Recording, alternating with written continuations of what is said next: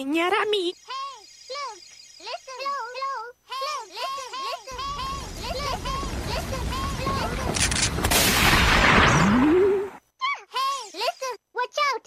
Three, two, one. This is what we're made for. Game over.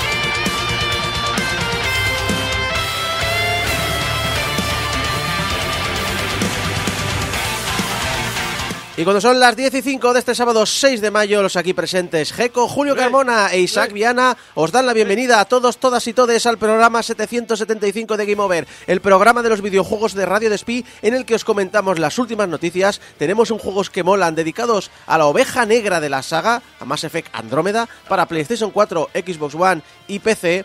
En GO Confidencial recibimos la segunda parte del E3 que vivimos peligrosamente, donde repasamos lo dicho, la historia de este evento y terminaremos con anécdotas sobre el mundo del videojuego por las que nadie me ha preguntado, pero que os voy a contar igual. Porque sí. Pero antes, pero antes, eh, gracias a todos los que nos estáis acompañando, gracias a todos los que estáis en el chat. Recordar que siempre que emitimos en directo en portalgameover.com barra portalgameover tenéis eh, portalgameover.com barra portalgameover, que he dicho, youtube.com barra portalgameover tenéis el chat en directo y podéis hablar con nosotros. Hola a toda la gente que está en el chat, a Juanqui, a Augusto, a Baz. eh, y todos los que estáis ahí y no estáis hablando. Eh, y vamos a comenzar, vamos a comenzar con noticias del mundo de la animación. ¿Qué tienen que ver con los videojuegos? Sí, tienen que ver. Eh, vamos a hablar de, esa, bueno, de esa película animada, eh, bueno, perdón, de esa producción animada que todos conocéis y que seguro que habéis escuchado la noticia de esta semana, que es eh, que Vampire Survivors va a tener eh, serie animada. ¿Cómo? o sea, nuestra droga va a tener. Va, va a tener. eh, Más animada. Más droga. ¿Droga animada? Sí, me hace mucha gracia porque pa- nos van a decir, sí, lo importante de Vampire Survivors es su historia. Sí, sí, sí, Sí, sí, sí, su historia es lo Su importante. historia y que tu ordenador explote por ir a dos frames por segundo. ¿Va a ir de eso la serie? Eh, espero que sí. Eh, la productora, esto sí que es más eh, interesante. Me gustaría que estuviera hoy mm, o Tony o Alex, que son dos grandes fanáticos de la animación, que conocen estudios, creadores, guionistas, eh, dobladores de voz, es decir, son unos fanáticos. Me gustaría que, que estuvieran aquí para poder hablar del tema. Bueno, Julio también sabe. ¿eh? Sí, pero no- que- no pero- No hagamos de menos a Julio. No, no, no echo de menos, Julio, no te echo de menos para nada, pero que, que Tony Te echamos de menos y- físicamente porque estás en remoto, pero. Exacto. no. Tony ha hecho sus cosas de animación, ha trabajado, de- ha hecho cosas de, ha hecho producción, alguna producción sí. propia animada. Eh, Alex es un fanático de toda la industria, es decir, son dos loquísimos de la, de la animación. Eh, lo dicho, eh, vamos a hablar de la productora que es Story Kitchen, que es una empresa recién formada, pero que cuenta entre sus filas con Dimitri Johnson, que fue coproductor de la saga de películas de Sonic the Hedgehog, y Derek Kolstad, que es el creador y guionista de John Wick. Bueno, no son malas. eh, malas cosas, ¿eh? No son malas, malos referentes. Sí, sí. El, eh, mm, detrás hay gente interesante. Eh, Luca Galante, por cierto, eh, que es el creador del juego, comentó: Lo más importante en Vampire Survivors es la historia. Así. Así. Bueno, Así que este es un sueño hecho realidad ver cómo lo que empezó como un pequeño juego independiente que hacía los fines de semana cobra vida como serie de televisión animada. También es genial asociarse con gente con tanta experiencia y talento para hacer la serie, aunque me pregunto si se habrán dado cuenta que no hay ni un solo vampiro en Vampire Survivors. eso es verdad. Pero eh, una ¿De cosa? Isaac, como, como tú como experto que eres del juego, porque lo has jugado más que yo, sin duda. Hace, me- hace tiempo que no lo toco, ¿eh? Pero eh, tú te empapaste del lore o te enteraste de la historia que tenía. O... A, a ver, tiene una historia que es eh, el- la malvada familia. Era Dráculo o algo así. Mm. Y entonces solo la familia Valpaese puede, puede acabar con ellos. eh, porque la familia Dráculo ha hecho una noche eterna para hacer su festín. Por cierto, hay, eh, dice que no hay vampiros. Bueno, se supone que es un Ah, vampiro. hay, hay murciélagos, hay murciélagos gigantes, es decir, hay cosas así sí que hay. Supongo que se refiere a que no está un Drácula. A lo mejor los vampiros son precisamente. no, hay, un, hay, un tipo de, hay un tipo de murciélago que es el vampiro. Eh, Lo que está claro es que los vampiros existen. Vampiros existen. Eh, lo dicho es... eh, ¿qué, qué- qué me has preguntado? No, que si te has, te enteraste. Ah, ¿Tú eso, de te historia. del lore? Porque yo, yo Es- jugué esa está la parte. horas y te digo que no. no. Pero, pero, el juego tiene un bestiario. Bestiario que os recomiendo que veáis en inglés, porque en castellano está traducido directamente. El juego tiene un bestiario, y es un bestiario escrito por Stephanie Sterling, Sí, sí, sí. sí. eh, de Inquisition. Lo estaban comentando ahora en el chat y lo íbamos a decir. Y es-. O sea, se hace unas descripciones absolutamente hilarantes Absurdas. y absurdas Sí, sí. y detalladísimas de cada uno de los monstruos, que es un bestiario que merece mucho. la- es de las- a ver, generalmente no me, gust- no me interesan los bestiarios en los juegos Mm. porque no me aportan mucho. Aquí merece mucho la pena leérselos. Claro, pero yo- es lo que te digo, o sea, no es eh, una historia como tal, sino que es descripciones de monstruos que, a ver, no es como en Dark Souls que el lore te lo montas con tus pajas mentales y leyéndote las descripciones Sí. de, objetos y, y- y enemigos, sino que aquí directamente lo que hacen es tirar por lo, lo absurdo, por la coña y por el- los jajas. Y de ahí tirar a, a hacer un argumento, pues hay mucha, hay mucha dif- diferencia, ¿eh? Hay que decir que en el chat, que ahora está dando mucha más gente, eh, hay mucho fan de, de, de Vampire Survivors, ¿eh? Realmente les está gustando. Hombre, es que la droga es mucha droga, ¿eh? Sí, sí. Y, eh, a ver, la serie todavía no tiene ni guionista asignado ni cadena a la que venderle el proyecto. Eh, pero que eh, le- sí que es cierto que, aunque Story Kitchen es una empresa nueva, eh, le- tiene proyectos interesantes entre sus manos. Eh, ya tiene varios videojuegos para convertir a televisión. Tiene Tomb Raider y Splinter Cell para Netflix. Uf. Me llegan informaciones de que Netflix ya está preparando sus cancelaciones. sí. Eh, Toy Jam and Earl y It Takes Two para Amazon. Qué fricazo hay que ser para hacer una ¿tú serie de la and Earl. Hay que ser muy fricazo, ¿eh? Yo eso. creo que Toy Jam and Earl, Ya. a- ahora que estamos, ahora que, ahora que tiene que entrar con fuerza, que yo creo que todavía no entra con fuerza, ahora que tiene que entrar con fuerza la nostalgia de los 90, Sí. una serie animada muy funky de, lo, de Toy Jam and Earl puede funcionar. Puede muy funcionar. de... ¿Te acuerdas cuando la animación pegó ese cambio a ese tipo de dibujo rollo Renan, Stimpy Sí, y similares? Sí, Baby Sam Butthead y todo eso. Baby sí, and. Bad. Yo creo que puede funcionar por ese estilo. Eso, un, un inciso, eso es cierto porque ahora mismo estoy viendo mucho, mucha publicación en Instagram que es del pavo. eh, los chavales que crecisteis en los 2000 y yo como... ¿Cómo? Sí, Pues sí, sí, claro. sí. Es que A- además todo desde una perspectiva ultraamericana y me da una vergüenza de cada toda, vez que lo la, veo. de toda la vida. Y no, no, y no solo es ultraamericana, sino es que incluso dentro de, la ultra- de, de lo ultraamericano que es, también falsa, porque podemos trasladar el ejemplo que, que comparto muchas veces de decir, es que creéis que los 80 era esto, neones, colores brillantes, y en realidad era todo marrón. ¿Por qué? Porque los 80, ya que en los 70 alguien se había arreglado las cosas, en los 80 te lo comías. Mm. Y entonces, en los 90 vais a tener toda la estética de los 80, porque el que se lo arregló en los 80 te lo comías. Al igual ibas a, reformar tu piso cada 5 años. Bueno, el, Sí. caso, es que, el caso es que como va a caer para Netflix, eh, acabará... Cancelada, siendo- obviamente. Eh, no, y, y hay una otra, pro- otra adaptación que tienen que es Street of Rage para Lionsgate. ¿Qué dices? Street of Rage para Lionsgate. Sí. ¿Quién tiene? Lionsgate es de Amazon también, ¿no? No lo sé, pero Lionsgate es productora de cine, que yo recuerde. sí, Sí, pero además. Lionsgate forma parte de todo el conglomerado ahora de Amazon, si no me equivoco, así que también era para Amazon. Lo que pasa es que Amazon, como hizo la, la guarra rara de dividir Amazon Prime en, en cachitos modulares, Mm. tienes MGM, tienes Lionsgate, tienes cosas muy Bueno, raras. Pero los ha comprado Metro Goldwyn Mayer. Amazon compró a Metro Goldwyn Mayer. Sí, pero me refiero que gran parte de la producción de Metro Goldwyn Mayer la tienes accesible desde Amazon Prime pagando un plus. Ah, pues no sé. Es, es lo que hablamos la semana pasada Claro, con el ¿eh? Kindle Unlimited. Mm. Un poco. Bueno, volviendo al tema de Lionsgate, también me gusta, pues, lo relaciono mucho con el tema de cine de hostias, no sé por qué. No te sabría decir ahora películas de Lionsgate, pero lo relaciono con cine de acción. Vale. Eso puede estar muy chulo, ¿eh? ¿Quieres.? Vale, te, planteo esta pregunta. Venga. ¿Tú quieres una adaptación de Streets of Rage? Estilo Sí. John Wick. Sí. ¿O quieres una adaptación? No, no, yo creo que no que quieres. ¿No? Porque la segunda alternativa que te pongo es una adaptación de Streets of Rage, estilo Bud Spencer y Teles Hill. Joder, pero es que compro las dos, tío. Me estoy poniendo ahí. Lo que pasa es claro, la segunda es como más claria. O sea, en plan. O sea, para empezar, estás haciendo que el rubio sea Terence Hill y Hagar sea. Ah, no, coño, Hagar es el de. Oye, a Hagar le pega, Max, le Max. pega. No, Max sería Bud Spencer, claro. eh, Pero, Pero Hagar es de Final Fight, o Final sea que- Fight, me totalmente de saga, pero bueno, que si alguien quiere hacer una adaptación de Final Fight también la compro, ¿eh? A ver, sí, sí a todo, sí a todo. Sí a todo. Sí a todo. Y bueno, a ver, ahora sí, eh, obviamente. La noticia es que la película de Super Mario Bros. ya ha recaudado mil millones de dólares en todo el mundo, Yeah. eh, que lo ha conseguido en un mes. En apenas un mes desde su estreno lo ha conseguido. Es más o menos 50-50 Estados Unidos, resto del mundo. Y claro, aquí entonces yo me pregunté, ¿esto no incluye China? Porque China no se paran de hablar de que es la gran eh, tal. Pues sí que la incluye. Resulta que en China ha sido un fracaso de taquilla. Para sorpresa de nadie.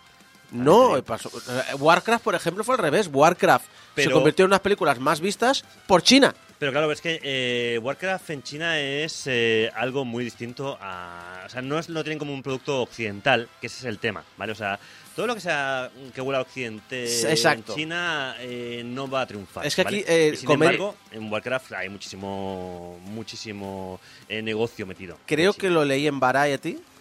Eh, explican que la pandemia trastocó mucho lo- el tema y además se le suma las malas relaciones que está pasando China con Occidente. Claro.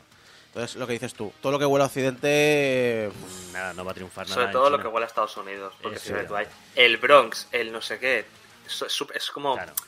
Hablamos de nostalgia, pues la película de Mario, el inicio de la película de Mario parece un, es un puñetazo a la nostalgia de América en los Sí. 80. También hay que, también hay que ver que, claro, eh, en Occidente Super Mario crea mucha nostalgia y en Japón también. No sé, no tengo ni idea del mercado chino en los 80, pero también eh, hay, que re- hay que buscar mucho la nostalgia. A lo mejor, a ver, los nuevos jugadores sí, porque desde la 64 con el Ike hay Nintendo en China, seguro. Lo de antes no lo sé. Entonces no sé hasta qué punto la nostalgia le puede afectar. Si te fijas, de todas maneras, como son al final, eh, eh, de todas maneras, empresas americanas, Illumination, en este caso es, eh, americana, es como la peli de Sonic, ¿no? La peli de Sonic al final pasa todo lo que es en la parte de la Tierra en un pueblecito perdido de Arkansas, ahí en mitad de la nada, o yo qué sé. O es el rollito este de que los pitufos vayan a, a Nueva York. Sí. Es como, a ver, si los pitufos son belgas, ¿no? ¿No irán a Bruselas? O yo qué sé, pues. Pero bueno, volviendo a la película, eh, es la primera del año que supera la marca de los mil millones y se une a ese selecto club de películas que han logrado esta recaudación desde el estallido de la pandemia, que son eh, Spider-Man No Way Home, Top Gun Maverick, Jurassic Park Dominion y Avatar El sentido del agua. Uf, solamente hay una buena ahí, ¿eh? Ahí, ahí lo dejo. que Perdona. cada uno elija la suya. Top Gun, dices. Sí. Spider-Man es fantástica, Top Gun la quiero ver, todo el mundo me habla maravillas. Spider-Man, si le quitas el rollo mm, fanservice, no es tan buena. Yo, yo estoy con Yo, él, ¿eh? Y- a ver, el fanservice hace que digas, ¡ostras! Sí, sí, ¿Cómo sí, mola? Pero. sí, es- Ya, pero yo no, te- yo no tengo ese fanservice de Spider-Man porque eh, eh, vi las primeras, vi las del, ¿cómo se llama el primer actor? El Sam, Sam Leñe. Raimi es el director. El Peter. Sí, eh, no. Oh, Tom Holland, no, joder. Eh, Tobey Andrew Maguire, Garfield, esas las vi, pero no soy fan de Spider-Man, simplemente las vi tuve. Las, Ujú. del, se- las del segundo, que ya ni me preguntes el nombre, no, no he, visto Garfield, ni- Garfield. tío. no he visto ninguna. Y eh, de las del nuevo actor, solo he visto la primera. La segunda, fui a ver No Way Home sin haber visto la segunda. Muy No bien. te pierdas nada. Entonces, el factor nostálgico conmigo no funcionaba. Y Avatar a mí me entretuvo. Yo estuve, no se me hizo larga para nada. Eh, bueno, quiero gente poner un inciso sobre. Yo quiero poner un inciso. Aunque no te, la- aunque no te haya gustado mucho las películas, el hecho de haber visto las de. Se ha vuelto a olvidar Tobey Maguire. Y ya haberte empapado también del sentimiento de, de nostalgia que teníamos en Twitter, el sentimiento ese. Marvel ahora mismo lo único que sabe hacer es autorreferenciar a sus primeras películas que eran Mm. El resto es basura. Y es que, Julio. es que Marvel ahora mismo es basura. te digo una cosa. Y- y sí me da igual. La película que merece la pena de la fase actual de, de, de Marvel la tenemos ahora mismo en los cines. Ir a verla. Está Yo- muy bien. Guardianes de la Galaxia 3. Yo, yo sinceramente, la fase actual, las que he ver, ¿eh? visto, a mí todas me han entretenido. Eso sí, ir con los peñones. ya os lo A mí todas me han que- gustado, las de la fase Pero actual. es que es, es entretenido y también tú, tú seguías Marvel en plan. ¿Lo has seguido al día series y todo? No, series no. Te dan ganas de quemarte los ojos. Sí, sí, yo sí, sí, sí. no pude. Es decir, yo hubo, eh, cuando estuve de, de baja, bueno, de baja, tuve un tema de problemas con el trabajo, la bla. Me vi toda entera, Marvel Mm. entera. Desde, desde Iron Man hasta hasta la de Kamal, hasta la de Kamala Khan, que se me ¿Por qué, olvidó su por qué te, por qué te odias? Escúchame, yo no pude ya con Kamala Khan. Dije, a partir de aquí Nah. ya, ya estoy. Me, No, me- fui De del barco parte y no volví. de la parte de, de las series actuales, yo rescataría Moon Knight por temas eh, que me ha gustado personalmente y, Y. Wan- y WandaVision. Bueno, Ah, yo demás, ya está. Yo bueno. lo único que digo siempre es la fase 4 de Marvel que la gente critica está Ujú. muy bien porque la fase 4 de Marvel es la fase 1 de nuevo. Entonces no puedes pretender esto llevarlo a Mass Effect Andromeda. No puedes pretender volver a crear un nuevo comienzo y pedirle que sea tan épica como la fase 3 que acabas de vivir. No Pero puedes. No hagas spoiler Pues sí. de lo que vendrá después. Exacto. Pero mira, vamos a pasar a, a- a la, a la noticia de siempre. Eh, compañías, a, la- a alguien no le va tan bien como a Nintendo y su película es Microsoft, que sigue en sus 13 con la compra de Activision Blizzard King. Otra vez con el tema. ¿Otra Sí, vez? porque la semana pasada lo estuvimos hablando y recordad que estuvimos hablando un poquito sobre eh, las amenazas que hacía Microsoft y Activision sobre retirarse del mercado, el dinero que iban a perder, las oportunidades. Y esta semana eh, Games Industry ha hecho un repaso por estas declaraciones que han hecho los dos. Estas declaraciones que han hecho respecto, lo dicho, a la negativa de la Autoridad de Mercado y Competencia del Reino Unido sobre la adquisición. Eh, claro, eh, ambos han sido bastante críticos. Microsoft ah, amenaza, ha dejado caer que Europa es más tentadora, que eh, todo ese tipo de cosas, ¿no? Activision, aquí cito a, a Brendan Sinclair, que es el redactor de este artículo. Activision, según Brendan, la amenaza de Activision Blizzard se expresa con toda la sutileza de un mafioso que cobra dinero por protección. y entonces, ¿qué ocurre? Que aquí Brendan ha hecho un trabajo excelente en este artículo, remarcando la contribución al Reino Unido que nosotros no podíamos hacer. Estas son cosas que, eh, bueno, si estás metido mucho más en tema de industria y demás, las más o menos las sabes. Y claro, aquí lo que ha sacado Brendan es que esas amenazas están un poquito vacías. Ujú. El problema, ya lo he dicho, es que esas amenazas las entienden gente que está metida en la industria, que habla de tecnología. El público general solemos caer en ese miedo, ¿no? En plan decir, ¡ay, Dios mío, que se va Microsoft de- del Reino Unido! ¿Qué haremos nosotros los ingleses? Claro. Nosotros no comprendemos el verdadero impacto real de estas multinacionales en el mercado nacional de tu, de producto. Pasa muchas veces aquí, en plan decir, es que se van a ir la grande... Que se vayan, que se vayan, con viento fresco. Así que, dicho, felicitaciones a Brendan Sinclair por recuperar y exponer estos eh, datos. Por parte de Activision, recoge Brendan, su mayor contribución a la industria británica del videojuego ha sido comprar empresas y acabar vendiéndolas o cerrándolas. Vamos. Al menos cuando las vende, se las vende a empresas más relevantes dentro del Reino Unido, como por ejemplo Codemasters. Eh, empresas como Bizarre Creations, Freestyle Games, Swordfish. Eh, algunas de estas empresas, de hecho, ni siquiera las quería, simplemente venían incluidas en la compra de otras empresas. ¿Y que, y que hacían? Comprar esas empresas, cancelar proyectos y vender o cerrar los estudios. Esa es la contribución de Activision. Una vez, de hecho, Activision abrió un estudio en el Reino Unido, Blast Furnace. Lo abrió en 2012. A los dos años había perdido el interés y lo cerró. Un poquito mm, también. Fantástico, ¿eh? Sí, la sí. contribución. Picaflores, ¿no? Vamos ahí. Mm. Abrimos un estudio, lo, lo vendemos. Sí, sí. ahí. Activision sí que tiene per se personal en el Reino Unido. Por ejemplo, King. King en, 2001, en 2021 empleaba 363 personas. Un 10% menos que el año anterior, con 406. Eh, Activision Blizzard UK emplea 154 personas. Y el estudio Sledgehammer UK, que han abierto recientemente, pues obviamente va a necesitar personal para rellenar sus filas. Pero ahora mismo tienen medio millar de personas trabajando en el Reino Unido. No sé yo si es mucha fuerza con la algo más si cuentas a los de Sledgehammer que tienen que contratar, pero vamos, es una migaja comparado con el tamaño de la compañía y con el presunto la presunta importancia que tiene el mercado británico, que siempre se ha dicho que era el, como el primer mercado con diferencia europeo. Europeo. ¿Quiénes serán los de Sledgehammer? Que me suena mucho. Ahora me pillas, yo no, no, yo no tengo memoria, yo puedo buscarlo, pero no tengo memoria. Julio, Julio, que me... Eh, Julio, te oigo. Julio el Mute. Sí, sí, sí, es que me has pillado justo buscando lo de Sledgehammer, que tampoco caía en quién era.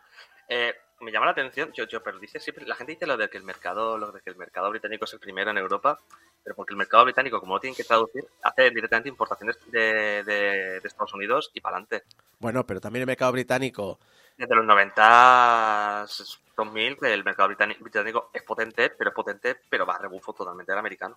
No, no, obviamente, pero, pero en Europa es el primero, porque tiene una entrada súper importante del, de Estados Unidos, pero al mismo tiempo tiene un nivel económico muy elevado respecto a muchos países europeos, que ahora con la Unión Europea se ha reducido est- este, esta brecha, pero hace, hasta hace poco era enorme. Sí, sí, pero mira tú, por ejemplo, Alemania también es, una- es uno de los países más potentes de, de- de Europa desde hace décadas, y aún así ha sudado. La única ventaja que tiene Reino Unido con el resto de, de Europa es que hablan inglés. Si, si hablaran irlandés o yo qué sé, lo que Ah, fuera, no Ojo, tendrían ese nivel. Alemania tiene dos problemas. Primero, es un mercado puramente PC. Eso sí, Y en segundo lugar, es un mercado que se ha rehecho de cero, porque recuerdo que se reunificó. Es verdad. Y hay que rehacer todas las instituciones y obviamente hay todo un bagaje cultural entre una parte del país y otra que culturalmente Diferente, son claro. muy diferentes. Y son la frontera entre lo que es la cultura eh, europea oriental y la cultura europea occidental. Por lo tanto, es un mercado complicadeto. Tienen mucho nivel económico, pero al mismo tiempo tienen unas, una problemática estructural y cultural diferentes a lo es que un tiene el Reino mercado Unido. con una idiosincrasia muy, muy particular. muy Exacto. propia. Sí, pero que hay países muy potentes, Holanda, Sí, sí. Holanda y tal, es que no sé. Lo cual me hace pensar, que ¿por qué cojones ese interés con Japón? Si luego sudan de, de- de- de Reino Unido, lo tiene más fácil. Luego eh, está el tema impuestos. En 2021, Activision Blizzard declaró unos beneficios de 564 millones de dólares. Activision Blizzard. Sí, sí. Porque la división británica declaró unas pérdidas de 441 millones. Uh, casi lo mismo. Por lo cual se benefició de más de 5 millones de dólares por parte del gobierno del Reino Unido como crédito fiscal. ¿Y cómo es eso posible? ¿Cómo? Porque la multinacional lo que tiene es un tejido de subsidiarias, esto no es que lo haga Activision, que lo hacen todas las multinacionales, por la que a las, a las eh, sucursales, a las subsidiarias, les cobra por el uso de sus propias licencias intelectuales. ¿Por qué? Porque de esa manera traslada los beneficios de un país con una carga fiscal más elevada a países con una carga fiscal mucho menos elevada, como las Caimán, Barbados, demás. Coño, pues sí que es una mafia. Es una mafia legal, con lobbies y amigos en el gobierno. Y amigos en las Bermudas y en la Caimán, ¿no? Legal es nuestro emérito. Sí. Legal no es justo. No, es lo- no- no confundamos legalidad con justicia. Y claro, diréis, bueno, Microsoft, Microsoft, Microsoft, por favor, que Microsoft, está. hombre, que era Phil, Microsoft. Phil- Phil Spencer era. Phil, el Nuestro amigo Tito- Phil, que es el bueno. El Tito Phil, el, El bueno de la industria que va a salvar el, el- el videojuego. El Salvador. No es mucho mejor, ¿eh? Ah, no. Eh, ¿No es el Tito Phil? En el año fiscal que terminó en 2022, Microsoft, Microsoft declaró un ingreso neto de 21.000 millones de dólares. Pero curiosamente su delegación británica presentó pérdidas por 14 millones y medio. Wow. En el mercado tan grande y tan importante de Microsoft, que decíamos la semana pasada. Eh, de hecho, dicha subsidiaria sí que pagó impuestos. Pagó Sí. 300 millones de dólares en impuestos al gobierno británico. Más de la mitad era una compensación por una especie de multa, un trato que llegó en el gobierno, porque lo mismo que ha explicado Activision, lo estaba haciendo Microsoft y fue un reajuste fiscal que tuvo que pagar a Hacienda. O sea, de esos 300 millones, unos 160, 170 eran porque se lo debía a Hacienda. ¿Eh? Bien, bien, bien. O sea, ¿Eh? cumpliendo con la tributación, ¿no? Y su famosa delegación irlandesa, que siempre hablamos, de, bueno, es que declaro los impuestos en Irlanda para pagar menos. Vale, esa delegación irlandesa es residente fiscal en las Bermudas. Oh, sorpresa. La empresa de las Bermudas tiene directivos, pero tiene cero empleados. Cero. Y aún así, mientras que en el Reino Unido pierden dinero, en 2020 la delegación de Microsoft en las Bermudas presentó unos obscenos beneficios de 220 mil millones de dólares. 220 mil millones, que lo he tenido que mirar de nuevo, que no puede no ser. puede ser tanto, ¿no? O sea, estamos hablando de que en 2021 ha ingresado 21.000 millones, pero una, una delegación suya tiene unos beneficios de 220.000 millones en un paraíso fiscal. Ha llevado todos los pagos de impuestos a un sitio donde no tiene que pagar casi impuestos. Y si esto se sabe, ¿por qué nadie investiga? Los lobbies, los lobbies, tus amiguitos los lobbies. Julio. Ya sabéis, ya sabéis, no, no, ya sabéis por qué, por qué tenemos siempre esta guerra fiscal.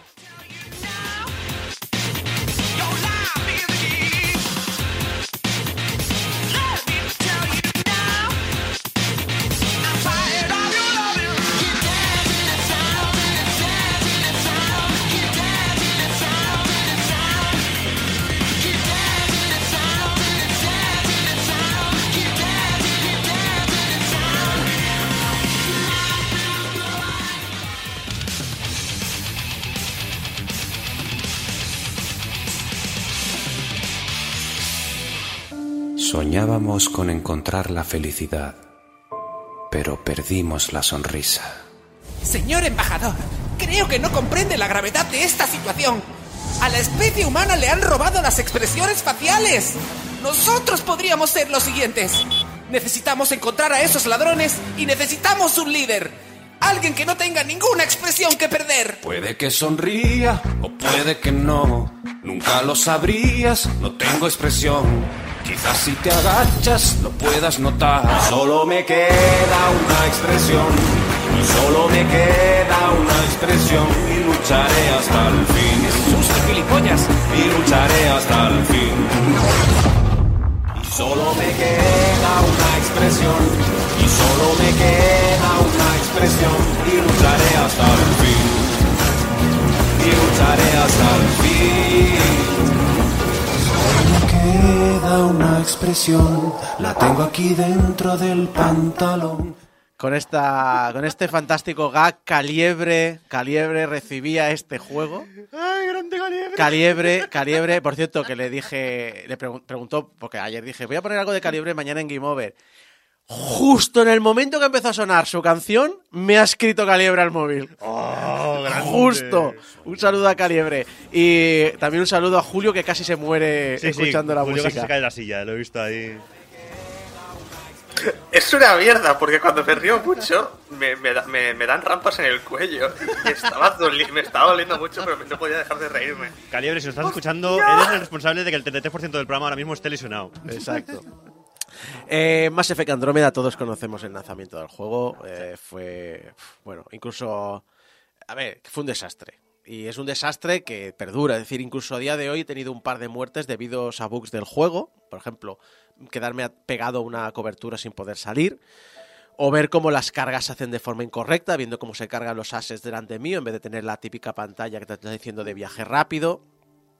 Y eh, lo dicho. mm, o, o también, pues eso, tengo un... Si entro en una vivienda, por ejemplo, la pantalla prácticamente se apaga momentáneamente. O si estoy en, un en el planeta desértico, al entrar y salir del menú, pues se me pone la pantalla en blanco y prácticamente no se me... No puedo ver nada hasta que se me aclimate un poco. Aunque esto último sospecho, sospecho que es HDR. Y claro, como mi tele tiene 16 años, pero el juego no tiene ninguna opción para activar o desactivar el HDR, yo sospecho que es más una cosa mía. No lo sé, no he encontrado ninguna referencia y puede que me lo esté inventando. No descartes porque si este juego es famoso, entre otras cosas, aparte de la falta de expresiones faciales, Es por sus que bugs. comentaba Caliebre, tal, que eres un cabrón, por cierto, Caliebre, ah, es por sus bugs y por sus Sí. roturas y por sus fallos técnicos. Exacto. Por cierto, José Álvarez dice en el chat, eh, salió este vídeo en Exploitation. Este vídeo es del canal de Caliebre, no es de mi canal personal. O sea, mi canal es Exploitation, mi canal no, no hablé, no saqué, no, no hacía este, este tipo de gags. Pero bueno, aparte de un par de bugs graves de rendimiento o de bloquear el avance de, de partida, en su, día, en su día hubo muchos bugs, ya he dicho. De rendimiento, muchísimos. De bloquear el avance de la partida, también. Pero también habían de problemas de diseño. Pero los más llamativos fueron los que nuestros personajes eh, hicieran, lo dicho, eh, cosas ilógicas. Atravesar el escenario, romperse el cuello, desaparecer en medio de una cinemática, flotar en el aire. eh, y claro, los de animación facial, que en un juego con tanta conversación y tanta importancia las expresiones faciales, pues destacan mucho. Por eso Mm. sí, me dice Julio, José, dice que lo conoció por mi canal, no, no quiere decir que fuera mío, perdona. Eh, pero bueno, aquí quiero destacar los gags que hacía Calibre Mm. y el, y el strike que se comió por parte de Dallas Review. Ah, vaya tela. Sí. Lo dicho, eh, mucho, mucho, muchísimo problema hubo con el lanzamiento de este juego. Y en el Cuando momento. tu, cuando tu gag es mejor que el videojuego, ¿eh? ¿Eh? Vamos a- digo, cuando tu gag es mejor que el videojuego. Vamos a dejarlo ahí también. Mm. O sea, cuando tu gag, el de. El de for, mm, For fun. mierdas, sí. Galiebre, sí. Sí, sí. No, el, eh, lo dicho. Y esto sale además en un momento en el que todo el mundo está creando cosas. Todo el mundo quiere ser youtuber. Entonces todo el mundo está creando contenido. Y por lo tanto, todo el mundo está haciendo recopilaciones de, de memes. Y Twitch está explotando. Y todo el mundo está reproduciendo el juego y viendo cómo explotan las cosas en directo. A todo el mundo le encanta meter mierda. Exacto. Y, y- y bueno, lo dicho, no ayudaba a nada. Y claro, este, aquí hemos siempre hemos sido muy fans de la trilogía original. Le hemos dado un imprescindible en todas sus entregas. A todas, incluida la primera, que era durilla. Y claro, el hecho de que nunca os hablásemos de esta entrega, quizás debería haber dado una pista de cómo salió el juego. Pero la pregunta es cómo puede ocurrir que BioWare lance una nueva entrega de una de sus sagas más populares, más queridas, con más fans, tras cinco años de desarrollo de esta manera. Bueno, porque su desarrollo fue cualquier cosa menos un camino de rosas. Para comenzar, el equipo no estuvo formado, el equipo original no estuvo involucrado en el desarrollo porque estaban haciendo otras cosas más importantes. Anthem, Uy, ¿qué te, has- qué te ha salido ahí, eh? Eh, que bien, que bien ha ido Anthem, ¿eh? Uy, sí. El nuevo equipo de desarrollo se formó contando, eh, en parte, eh, con desarrolladores que en el pasado habían llegado a BioWare por ser fans del juego y querían trabajar en la franquicia, cuyo primer contacto que tuvieron a la hora de desarrollar un producto para estos fue el DLC llamado Omega para Mass Effect 3. BioWare quería un nuevo comienzo, así que en 2012, con veteranos de la saga y con empleados más recientes, deciden hacer algo que se sintiera diferente. Eh, Mass Effect 3 acaba de salir y quieren que el nuevo proyecto tome un nuevo rumbo. Y de hecho, la idea de elegir una nueva área del espacio y explorar nace en este momento. Ya es una idea que los propios creadores de la saga, eh, o de la propia empresa que creó la saga, decide. No, no, no. Es más, uno de los desarrolladores comentó, el objetivo era volver a lo que Mass Effect 1 prometía pero no cumplía, un juego de exploración. Aunque el plan original fue crear una precuela, eh, tratando el primer contacto de la humanidad con los alienígenas, la comunidad respondió rotundamente que lo que prefería era una secuela. Pero ese concepto de contacto, de primer contacto, perduró, tanto que fue el nombre clave durante el proyecto, fue el nombre clave durante el desarrollo. Y aquí comienza su accidentado desarrollo. Haceros una idea, haceros una idea, estamos en 2013, antes de que existiera No Man's Sky.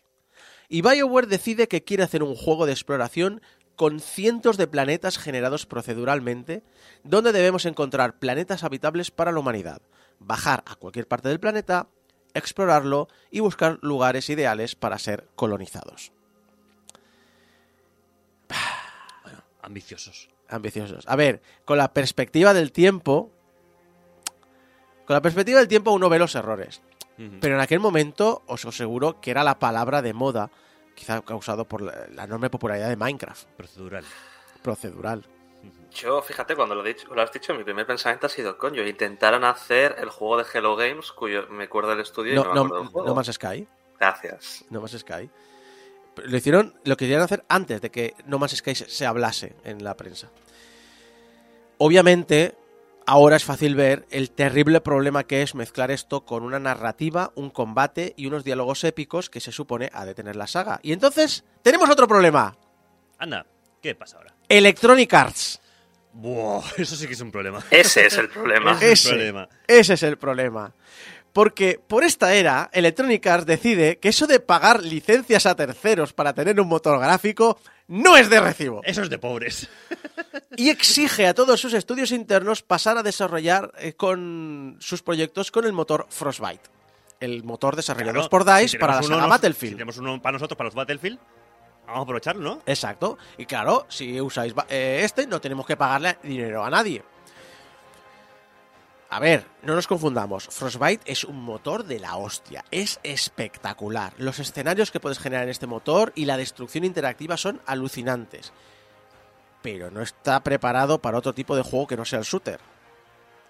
BioWare no solo tiene el problema de crear un argumento interesante, diseñar los planetas procedurales para que encajen en la narrativa y ver cómo darle un interés al desarrollo de la aventura, es que además tiene que programar todo lo que le falta al motor para poder usarse en un RPG, incluyendo cosas básicas como gest- la, la gestión de inventario o las animaciones.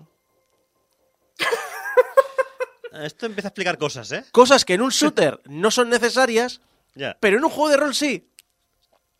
Y lo peor estaba por llegar. Declara Kotaku, que hizo un trabajo sobre el desarrollo, del que aquí os he extraído estas piezas para entenderlo, que durante la 2014 en la central de BioWare se llevaba personal para sus proyectos. Es decir, estaba cogiendo gente de Andrómeda y... no, tú ven para acá, que tenemos Anthem y no sé si era un Dragon's Age, El 4 sería. ven para aquí para trabajar. y claro, otros trabajadores, en plan de, mira, tenemos que estar peleando siempre a defender lo que queremos hacer en el juego respecto a lo que me decís vosotros. Y encima os lleváis trabajadores y nos quedamos sin personal. Se- dejaron la compañía, incluyendo su director creativo. Para finales de 2015 se dieron cuenta de una cosa. Los prototipos demostraban que la conducción y la acción funcionaban de manera muy sólida, pero que no había nada más jugoso detrás y que no sabían cómo hacerlos divertidos. Por lo que tocaba hacer un reenfoque. Primero, abandonar la idea de tener cientos de planetas. Vamos a reducirlo a 30, cuya topografía general se desarrolla proceduralmente y luego el, el contenido que hay dentro de ellos se desarrolla a mano. Y aún así, 30 fueron demasiados, por lo que este número se redujo a 7. Y yo os avanzo que este 7 es un poco trampa. Es decir, 7 sí, pero no todos los planetas son iguales. Ya. Hay planetas y hay planetas. Hasta planetas y Plutón, ¿no? Y luego además pasa algo parecido con las nuevas razas alienígenas. De 10 razas alienígenas planteadas, acabamos teniendo dos y media. Y media, raza. Y media. ¿Y media? Sí, está justificado. Es Está como una sirena. Bueno, hay dos con las que interactúas y una Eh, que se tercera. insinúa, ¿no? Sí, Digamos, claro, es decir, un poco recordar la más ori- la- la- el concepto de la, de la trilogía original, que era la tecnología proteana, la cultura desaparecida, de una, de una especie desaparecida, un poco por estas lides. Sí. Así que estamos a menos, a menos de año y medio de su lanzamiento, la acción y la conducción funcionan bien, pero no hay juego. No hay juego. Tienes un Battlefield. Con sí, básicamente. Un Battlefield Claro. con coches. Eso. Bueno, no, el Battlefield tiene No, coches. Tiene, tiene vehículos. Claro, claro. Ya que comienza en una época de trabajar contra reloj, de un crunch bestial y de una sarta de errores que se acumulan uno tras otro, con el añadido de tener que modificar el motor para cualquier cosa, reabre bugs que ya se habían arreglado. Lo típico de arreglas una cosa y se joden tres, ¿no? Exacto. Hombre, Los estás me- intent- Digo, estás intentando pasar de un Battlefield a un Spacefield a luego a lo que es el Mass Effect. Exacto. Criatura, ¿eh? Los meses finales de un desarrollo generalmente se suelen dedicar a pulido. Aquí no, porque aquí el juego se caía a pedazos cada vez que alguien cambiaba algo. Un desarrollador lo resume así.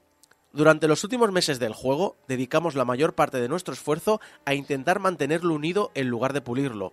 Intentábamos adela- adelantarnos a la velocidad a la que se desmoronaba. Hostia, la verdad es que son eh, comentarios muy destructivos, ¿eh? Sí, sí. Y además hay que añadir aquí otra cosa. Normalmente un juego cierra su argumento antes de comenzar a ponerse en serio a desarrollarse. Sí. Por lo tanto, mientras el juego se está desarrollando, los equipos de animación ya pueden empezar a adelantar trabajo, los guionistas pueden pulir todos los diálogos, pueden decir, tengo este diálogo, pero vamos a hacerlo mejor, y vamos a hacerlo mejor, y vamos a hacerlo mejor. Obviamente aquí no ocurre eso. A un motor gráfico que se desmorona hay que sumar a un equipo de animación que no tenía personal suficiente y no vais a ver diálogos tan memorables como tuvo la trilogía original No. porque no había tiempo para reescribir nada. Esto en concreto, que has puesto en el guion, es lo más anti-Bioware, o la buena anti-Bioware eh, que, que- que hay en todo el análisis. Porque la Bioware buena era capaz de montarte un argumento, no solamente un argumento, sino incluso, incluso hacerte varias novelas antes de lanzarte el videojuego, antes de crear el videojuego. Ahí tienes el Baldur's Gate, incluso los eh, Caballeros de la Antigua República, todos Sí. estos juegos de, de BioWare RPGs que, con un argumento y unos guiones y unos diálogos de hierro. Sí. Y, y- y el Sonic y, la hermandad y la hermandad Ese oscura. nunca existió. eh. Y entonces el juego se lanzó. E internet bueno. se llenó de GIFs y de memes y, y entonces salió la basura del Gamergate de sus ratoneras y lanzó una campaña de acoso, en especial a una de sus animadoras. Y tuvo otro problema. Porque, claro, los estudios iniciales planteaban que, vale, no iba a ser un GOTI, pero iba a tener unas notas aceptables en la prensa. Entonces, muy bien, lo sacamos, el juego más o menos es aceptable, y luego lo arreglamos. Un poco lo que pasó con Mass Effect 1. Sacamos Mass Effect 1, la gente más o menos le gusta, pero como ya tenemos la base, ya podemos hacer un Mass Effect 2 bien. Vale, el juego salió más o menos en la ventana en la que salieron juegos como Breath of the Wild, Nier Automata, Persona 5 y Horizon Zero Dawn. ¡Hostia! es que también no veas eh, la puntería, ¿eh? Obviamente, la prensa estaba muy influenciada por estos juegos. Sí. Obviamente, la nota no era la que esperaban. Siempre hablamos de la puntería de la gente de Horizon sacando el juego justo a la vez que sale un Zelda. Por ejemplo, Sí. han sacado la expansión justo cuando sale el nuevo Zelda. sí. Y BioWare dijo, sujétame el café. Exacto. Así que ya no había, nada, ya está. Después de esto ya no hubo hueco para la redención y obviamente como rata que es, eh, Electronic Arts cortó el grifo. Eh, hicieron unos parches porque eso tienen que hacerlo para mejorar los bugs, errores, animaciones. Un- también eh, aumentar un poco las relaciones homosexuales del protagonista si lo eliges de sexo masculino, porque había un logro que no podías lograr si tenías el, el personaje masculino porque faltaban relaciones homosexuales. Está bien el logro. Sí, sí. No, pero no por, el, el logro no tiene nada que ver con las relaciones homosexuales. claro, pero si no tenías la posibilidad, no podías conseguir ese logro. Eh, pero ya, se canceló el DLC de historia eh, para un jugador y ya es mucho que Electronic Arts haya mantenido los servidores online para el sistema multijugador. Pero lo peor de todo, lo que es más imperdonable para mí, es que el juego me ha hecho dedicarle 90 horas en tres semanas. A mí, que no tengo tiempo para jugar. Porque si esta sección se llama Juegos que molan, ¿qué Joder. esperabais que iba a ocurrir?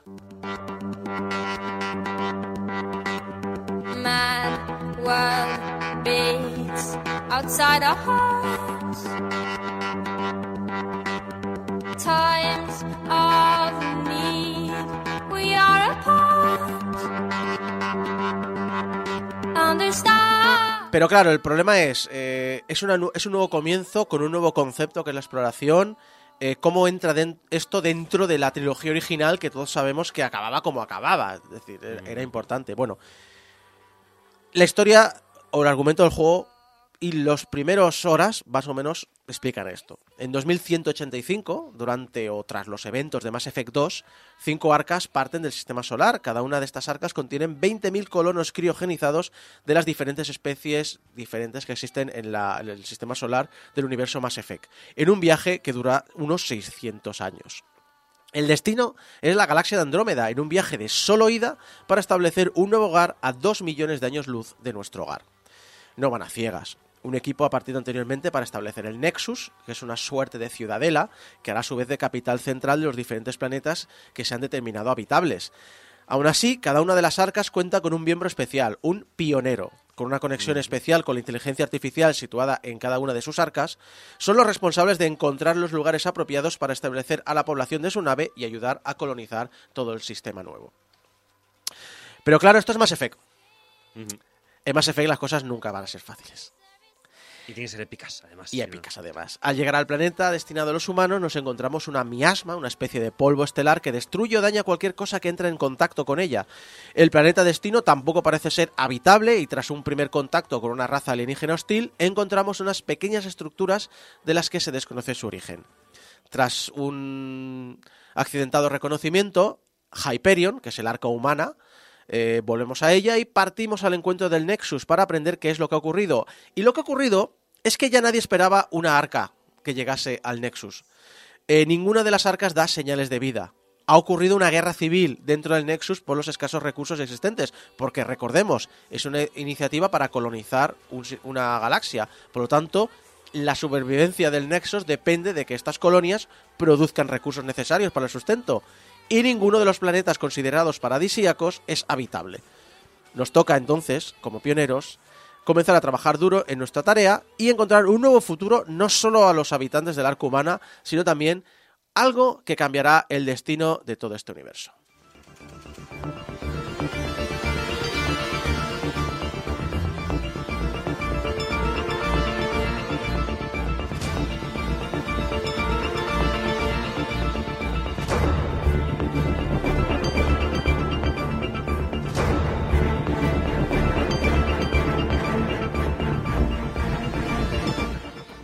Antes comentabas, Isaac, el tema este del primer contacto, que es Sí. con- un poco con lo que se quieren eh, hacer, eh, bueno, pues el argumento, centrar sobre todo sobre Es, eso. es ¿vale? bastante importante el tema del primer contacto. Claro, pero es que es- también es diferente. eh, otra diferencia con el más la trilogía original es que, claro, no es lo mismo cuando el primer contacto lo recibes que si lo das. Sí, Porque en este caso, claro, eh, no somos la especie que estaba allí, somos la, la- la especie que va. sí, Entonces hay gente que se lo puede tomar como una invasión incluso. sí. Bueno, de hecho, en, la- en la- en los Mass Effect no, es- no lo recibíamos, es, eh, Mm. decir, vivíamos en la misma galaxia. Pero es que aquí ni siquiera pertenecemos a esta galaxia. Claro, pero lo que pasa es que nuestra, en Mass Effect original nosotros ya vivimos allí, lo que pasa es que no éramos conscientes de que eh, a la vuelta de la esquina cósmica Sí, teníamos eh, vecinos. vecinos. ¿vale? De los que Claro, te pican a- aquí- cuando haces ruido, ¿no? Pues te dan con la jova de... Claro. Pues no. Y aquí de repente hemos llegado en un viaje de solo ida sin posibilidad de volver, Ujú.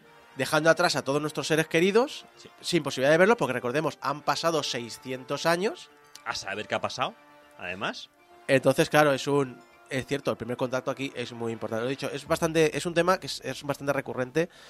Y tomaremos decisiones. Y yo siempre tenía en mente en el que soy la el vecino nuevo Ujú. que llega allí. Exacto. Más vale presentarte con un pastelito o algo. Exacto.